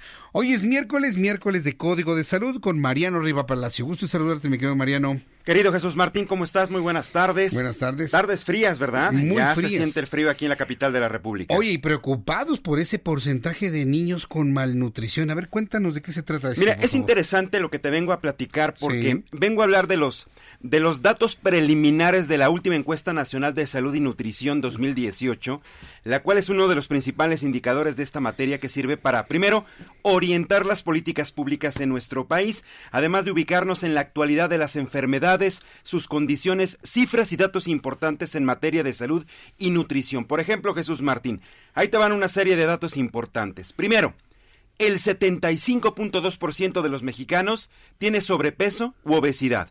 El 10.3% de los mexicanos tiene diabetes, es decir, más de 11 millones de personas, mientras que el 19.5% de la población adulta en la actualidad padece colesterol elevado. Las entidades con el mayor número de casos de, de diabetes son Campeche con el 14%, le sigue Tampico con el 12.8%, al igual que el estado de Hidalgo con 12.7%. Interesante la cifra porque brincamos del 70% al 75.2% de mexicanos con sobrepeso y obesidad. También esta encuesta arroja resultados importantes como que el 28.6% de los niños recibieron lactancia o leche materna exclusiva en los primeros seis meses de vida, cuando la recomendación de los especialistas Jesús Martín, amigos del Heraldo Radio, es dar leche materna por lo menos un año y en algunos casos hasta los dos años de vida del menor. Esta encuesta que se hace, tú lo sabes, cada 12 meses, cada año, por el Instituto Nacional de Salud Pública, en coordinación con el INEGI, busca actualizar información generada por el Sistema Nacional de Encuestas de Salud que se puso en marcha desde 1986, que se viene practicando esta serie de trabajos para enterarnos en qué condiciones de nutrición y salud estamos los mexicanos. Y en este caso se llevó a cabo en el 25.05% de los hogares y las muestras también se levantaron en el 18.3% de cuestionarios individuales. Y agárrate que no son los únicos datos, si me permites, ahí te van más. El 22% de los hogares mexicanos presentan inseguridad alimentaria de moderada a severa. El 32% de los niños menores de 5 años presenta algún tipo de malnutrición, pero al mismo tiempo los extremos son indicadores importantes. Muchos niños sobrepeso y muchos niños con obesidad. La prevalencia en sobrepeso y en obesidad de niños en edad escolar, el primero que te di es en niños menores de 5, Ujú. pero ahí te va de los niños que tienen arriba de los 6, 7, 8, 9 En años. la escolar, ajá. 32%. Qué barbaridad, una tercera 32. parte. Exactamente. En adolescentes es del 38% y en adultos, como ya te lo comentaba, del 73 al 75% con sobrepeso y obesidad. Pero también están los casos de anemia. En preescolares con el 33%, en escolares del 25%, en mujeres no embarazadas, que son las que se toma en cuenta, son del 29%, y en adultos mayores con anemia, el 36% en nuestro país está presentando esta condición de salud. Importante hacer la reflexión. ¿Y por qué te quise traer esto a, a la mesa? Porque son datos muy recientes, Sí. recientemente publicados, algunos prelimi- preliminares, obviamente terminan, digamos, la información, nos la entregarán de manera oficial por ahí de enero, febrero, ya con los datos eh, meramente concretos, pero no creo que haya variación. Lo más importante, Jesús Martín, es que estamos hablando de que muchas enfermedades siguen presentes, otras van a la alza y muy pocas han retrocedido. Vaya, pues eh, yo, yo no sé de quién sea responsabilidad en primera instancia para resolver esta problemática, de las familias o del gobierno, o es en conjunto. ¿Quién, quién- quién tiene que entrarle directamente a solucionar un problema como eso? Porque estás hablando del futuro del país. Por supuesto, y mira, mira, mi opinión meramente como periodista en salud, Sí. te puedo decir que yo creo que a cada una de las instancias le corresponde un porcentaje importante de responsabilidad. En casa, los padres de familia tenemos la responsabilidad de que si los niños nos ven que no tenemos hábitos sanos alimenticios, no hacemos deporte, todo el tiempo estamos sentados, eh, comemos demasiada azúcar, demasiado sodio, sal, etcétera, etcétera, los niños replican definitivamente el modelo. Las escuelas tienen una enorme responsabilidad. Tú sabes, ya ha habido cambios importantes a nivel escolar. Desde hace mucho tiempo se han modificado, por ejemplo, las corporativas, las, los corporativos que se eh, eh, que venden alimentos en las escuelas, pues ya, por ejemplo, ya no venden eh, refrescos. Se han modificado muchos eh, estas cosas. Pero hoy también eh, las políticas públicas dependen de las autoridades. Tú lo sabes, implementar cambios estrictos, sobre todo porque a lo mejor implementado hace 10 años, hoy ya no funciona. Las políticas públicas de hace nueve años, diez años, Jesús Martín, hoy ya no es lo mismo, ya no funciona, sobre todo con estos resultados que estamos viendo, desgraciadamente muchas cifras a la alza. Y hoy, por ejemplo, los jóvenes, los adultos, una enorme responsabilidad, no estamos, estamos eh, permaneciendo más tiempo frente a las computadoras y a los dispositivos que convivir con la familia, que convivir con los amigos, aprovechar un día que no haya contaminación, salir al parque, hacer ejercicio y regresar y convivir. Eso es lo que está pasando. Bien, pues ya una vez eh, sensibilizados con eso y luego que vienen las comilonas de las posadas y del... Falta todavía diciembre, Jesús Martín Y la rosca de reyes y los tamales de febrero. Hoy, precisamente en el programa de televisión, eh, tuvimos a una especialista que nos decía, se vale comer de todo. El problema es que los mexicanos abusamos de las cantidades. Efectivamente. Entonces, se trata de comerse medio tamalito de verde, nada bueno, más. A lo mejor te comes un tamalito, pero ya no repitas más de dos en el mismo día. Pero si hay que comer tres y luego si le pones ahí un bolillito. La, la famosa torta guajolota. Una, guajolota. o mejor aún una aguililla, ¿no? una torta de chilaquiles. ya me dio hambre. Cremita, quesito, cebollita y mira. Sabe bien rico. Es momento de, compartir con la familia y los amigos. Sí, yo lo sé. Pero más vale moderarse, porque ¿sabes por qué? Ya por último dato, enero, en eh, diciembre y enero aumentan los casos de gastritis, colitis, reflujo y síndrome del intestino irritable. Hoy luego nos platicas del Helicobacter pylori ah, muy te bueno. te estuve viendo, precisamente. Hoy precisamente Hoy en el tuviste un especialista sobre el pylori, su relación con la gastritis y su relación con el cáncer, gástrico. gástrico. Claro. Es bien importante. Hablamos de eso, ¿no? ¿Te parece? Me parece Lo muy bien. preparo y lo venimos a platicar. Listo. Muchas gracias, Amigo, Mariano. Muy buenas tardes. Mariano Riva Palacio con su código de salud que aparece en televisión. ¿Qué días y a qué hora? Lunes a viernes, 11 de la mañana, canal 151 de Easy, 161 de Sky y por plataformas digitales del Heraldo de México. Por eso usted nunca se separe del Heraldo de México, porque en radio, televisión, web y prensa tiene todo lo que usted necesita. Voy a los mensajes, regreso enseguida.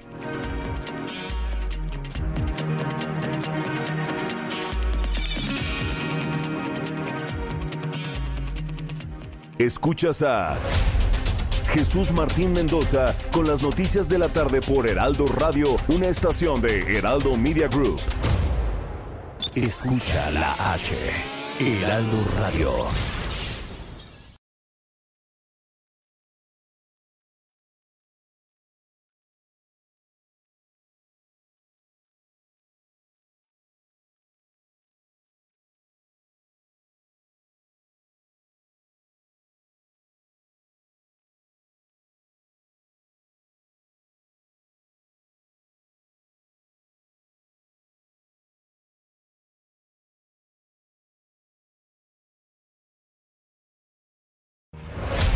Escucha las noticias de la tarde con Jesús Martín Mendoza. Regresamos. Son las 7 con 35, las 19 horas con 35 minutos, hora del centro de la República Mexicana. Escuche usted el Heraldo Radio en el 98.5 de FM en todo el centro del país y en una gran cadena de emisoras en la República Mexicana y a través de www.heraldodemexico.com.mx. Hoy en el Palacio de las Bellas Artes las protestas no se dieron, en realidad por el cartel de la exposición Emiliano Zapata, la, sí, la muestra Emiliano Zapata después de Zapata, sino que fueron condiciones de, de carácter laboral. Ya más adelante le informaré a qué acuerdos llegaron los trabajadores del IMBAL. Pero ayer, ayer hubo hasta empujones, gritos, sombrerazos, hubo absolutamente de todo, porque una parte de la familia de Emiliano Zapata han reclamado la exposición Emiliano Zapata después de Zapata y el cartel que se ha mostrado para presentar esta exposición hasta el 16 de febrero del año 2020.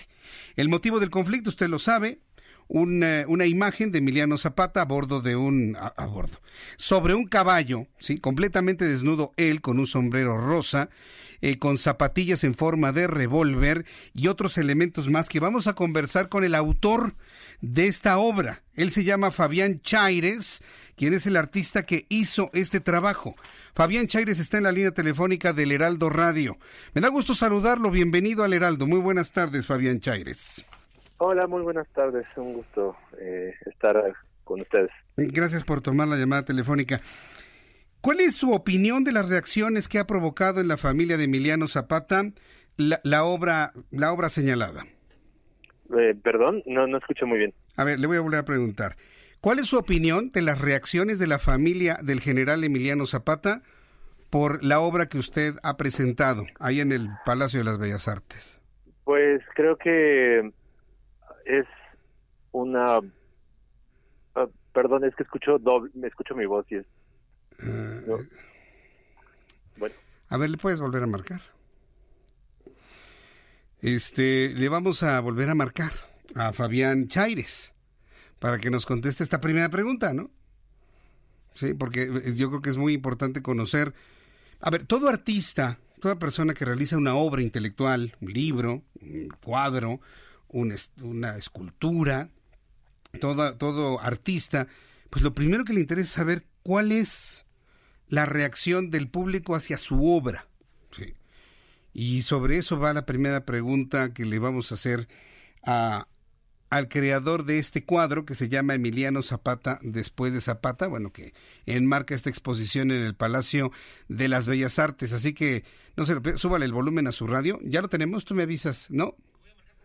Le vas a marcar por la línea fija. Bueno, vamos a ver, espero que nos conteste, porque me parece que sí es importante conocer eh, los orígenes de esto, ¿no? Sobre todo, cómo nacen las ideas. ¿Cómo nacen las ideas? ¿Cómo los artistas visualizan una obra? Y sobre todo, ¿qué es lo que buscan provocar en el público? Por lo pronto yo sí puedo reconocer que ya provocó reacciones de, todo, de toda índole, ¿no? Esta obra de Zapata después de Zapata. Y en unos instantes vamos a tener la información. Quiero agradecerle mucho sus comentarios a través de nuestra cuenta de Twitter, arroba Jesús Martín MX, arroba Jesús Martín MX. ¿Ya, ya lo tenemos? Ah, bien. Fabián Chaires está en la línea. ahora sí. Ya, ahora sí me escucha claramente. Co- Correcto. Muchas gracias eh, por la disposición a que estemos cambiando de línea y demás. Primera pregunta. ¿Cuál es su opinión de las reacciones de la familia y de varios grupos del estado de Morelos de la obra que usted presentó de Emiliano Zapata en el Palacio de las Bellas Artes? Pues creo que es una... eh, ellos tienen una interpretación de la obra que es respetable, eh, pero bueno, mucho de, de lo que declaró pues está...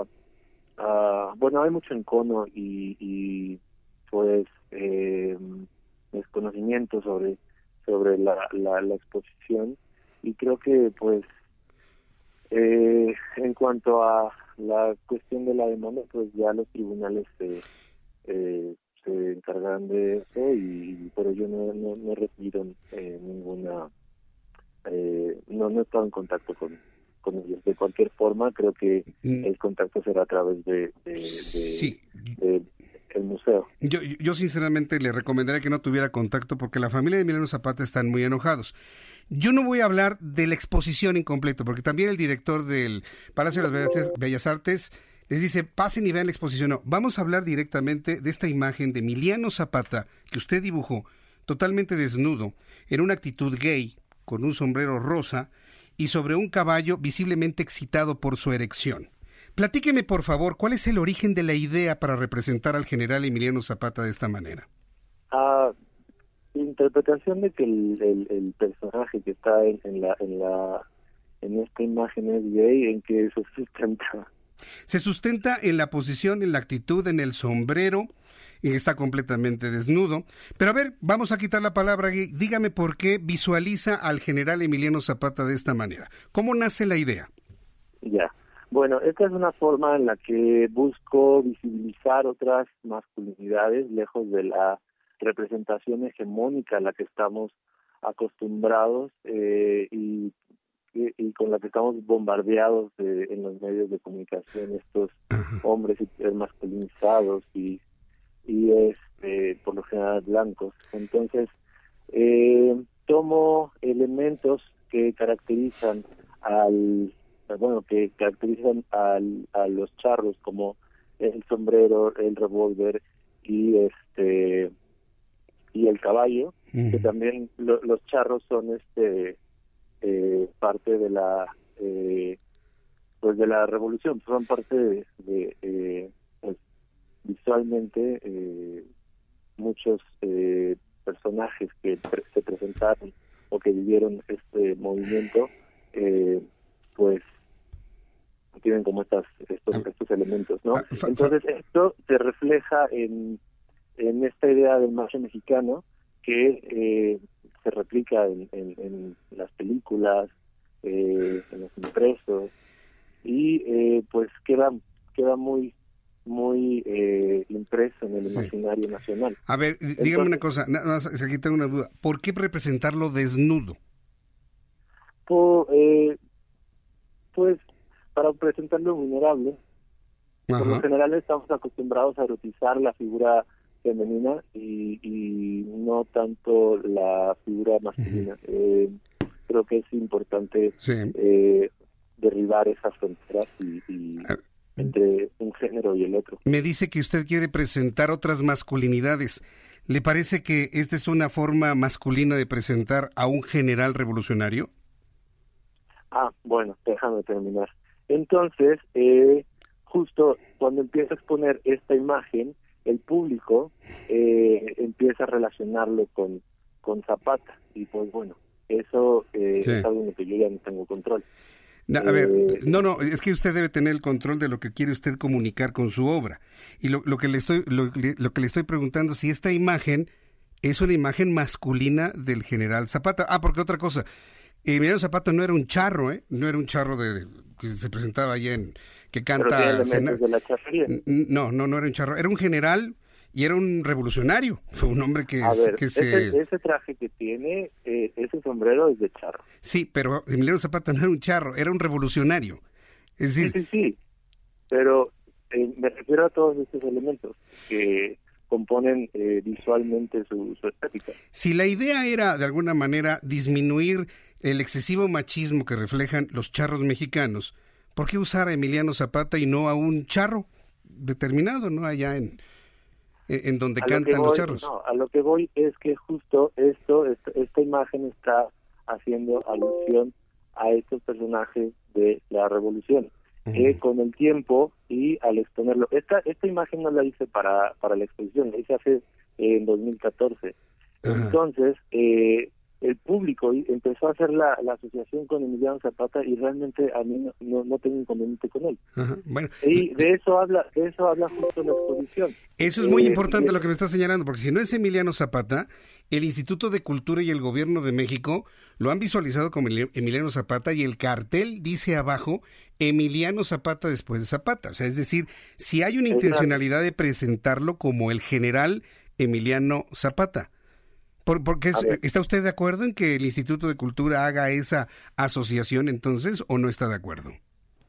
has acudido a la, a la exposición. Hay muchas otras representaciones. Hay muchas otras representaciones. Yo estoy hablando de esta, porque esta es la que ha generado la polémica. La, la, pues exposición puede tener otra. La imagen es, a ver, la imagen es casi es parte de una exposición. Sí, no, pero yo voy a hablar servir como cartel para la exposición. Es que ese pedazo del rompe, ese pedazo del rompecabezas es el que no le gusta a muchos mexicanos. Por eso me centro en ella. La exposición puede estar muy buena y puede ser muy integral, pero yo quiero hablar de sobre todo esto. sí, sí, sí, y hay otra publicidad también de la misma secretaría eh, donde aparece el cuadro de Julio Galán.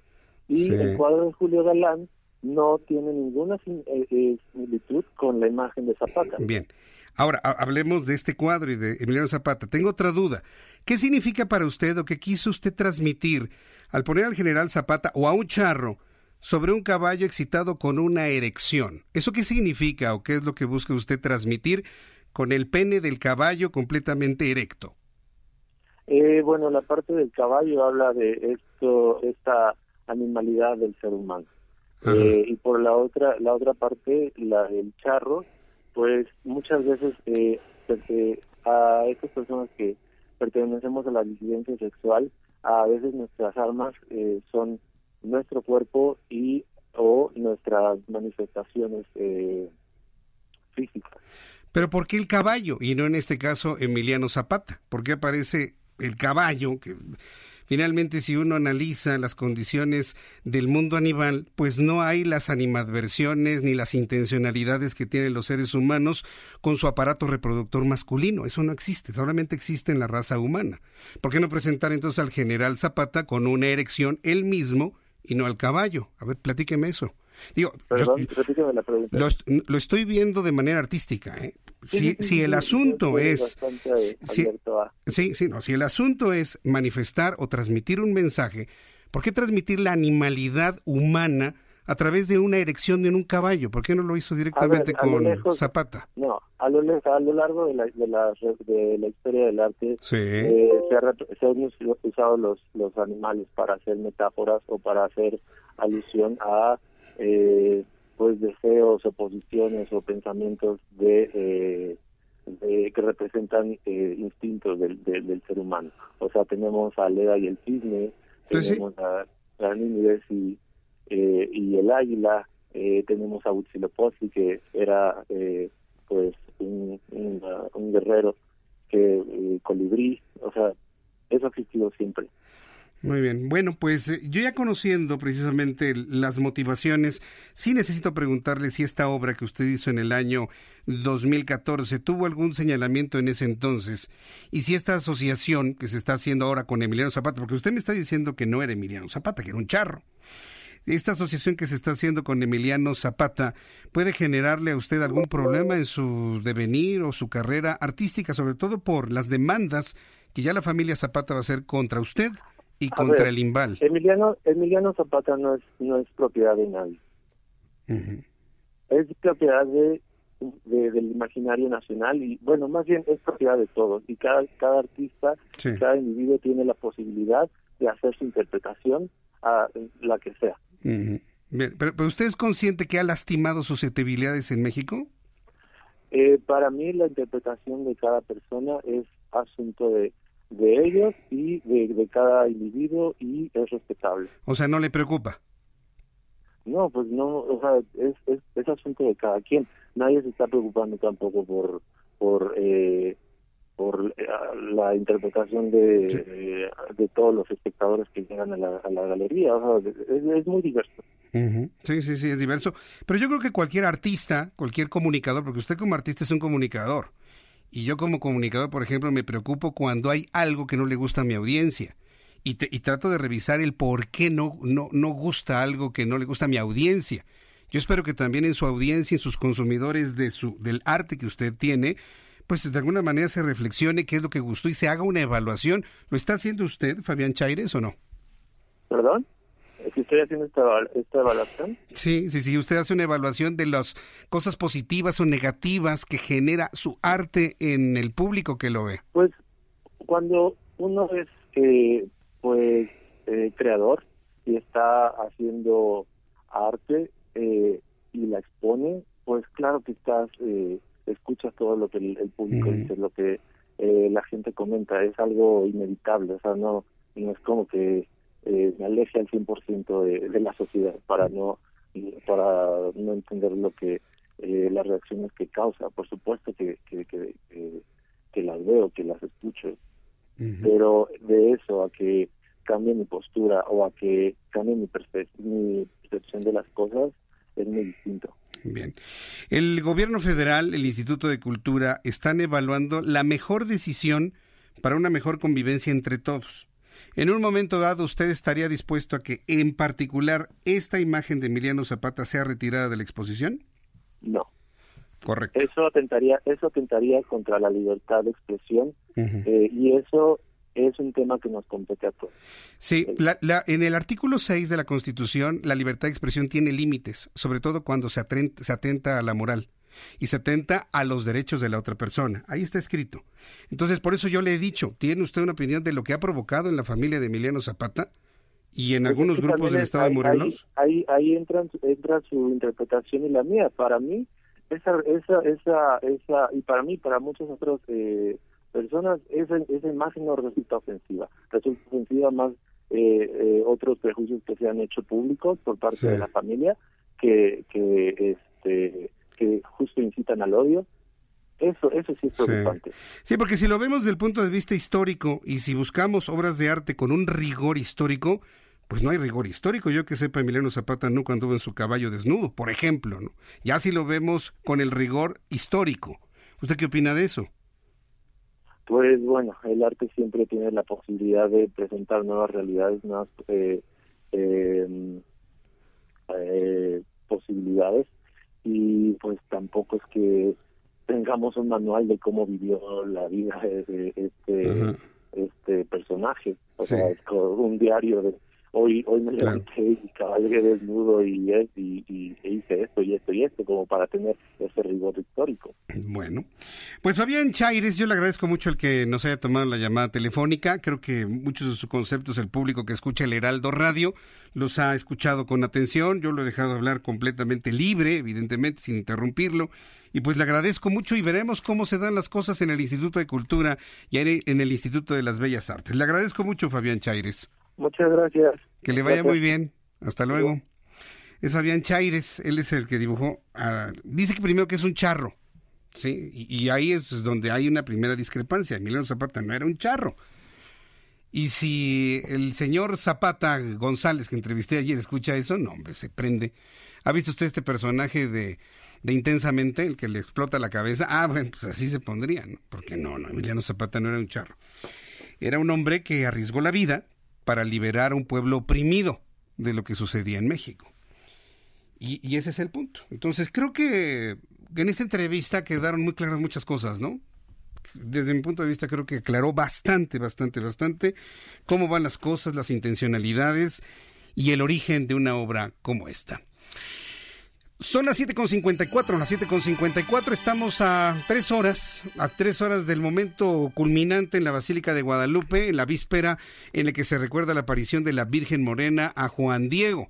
Nuestro compañero Antonio Anistro se encuentra en las inmediaciones de la Basílica de Guadalupe. Adelante Antonio, te escuchamos. Jesús Martín, pues, saludar. Nos encontramos en las de la Basílica de Guadalupe, en el día, en el listo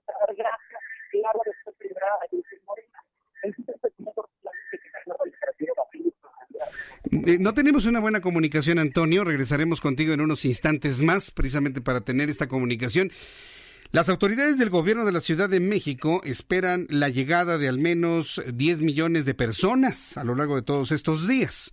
10 millones de personas, claro, no en un momento dado, ¿no? Ahí en las mañanitas de hoy en la noche de la Virgen de Guadalupe, sino de las personas que han llegado, se han ido, han llegado, se han ido y demás.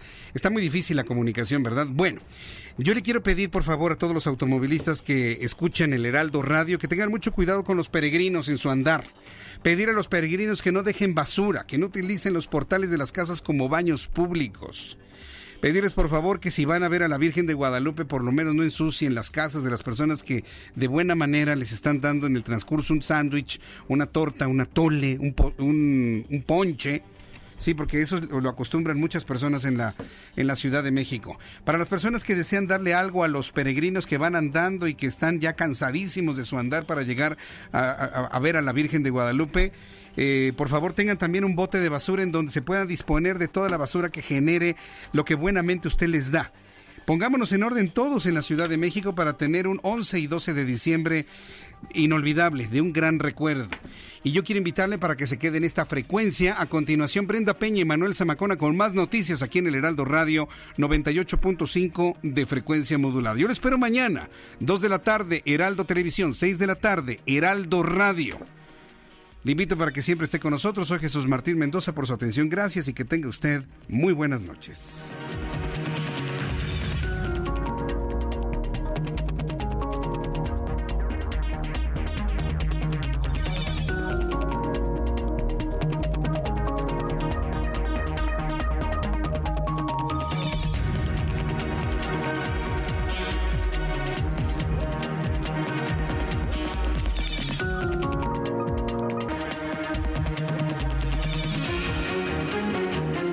Esto fue Las Noticias de la Tarde con Jesús Martín Mendoza. Escucha la H, Heraldo Radio.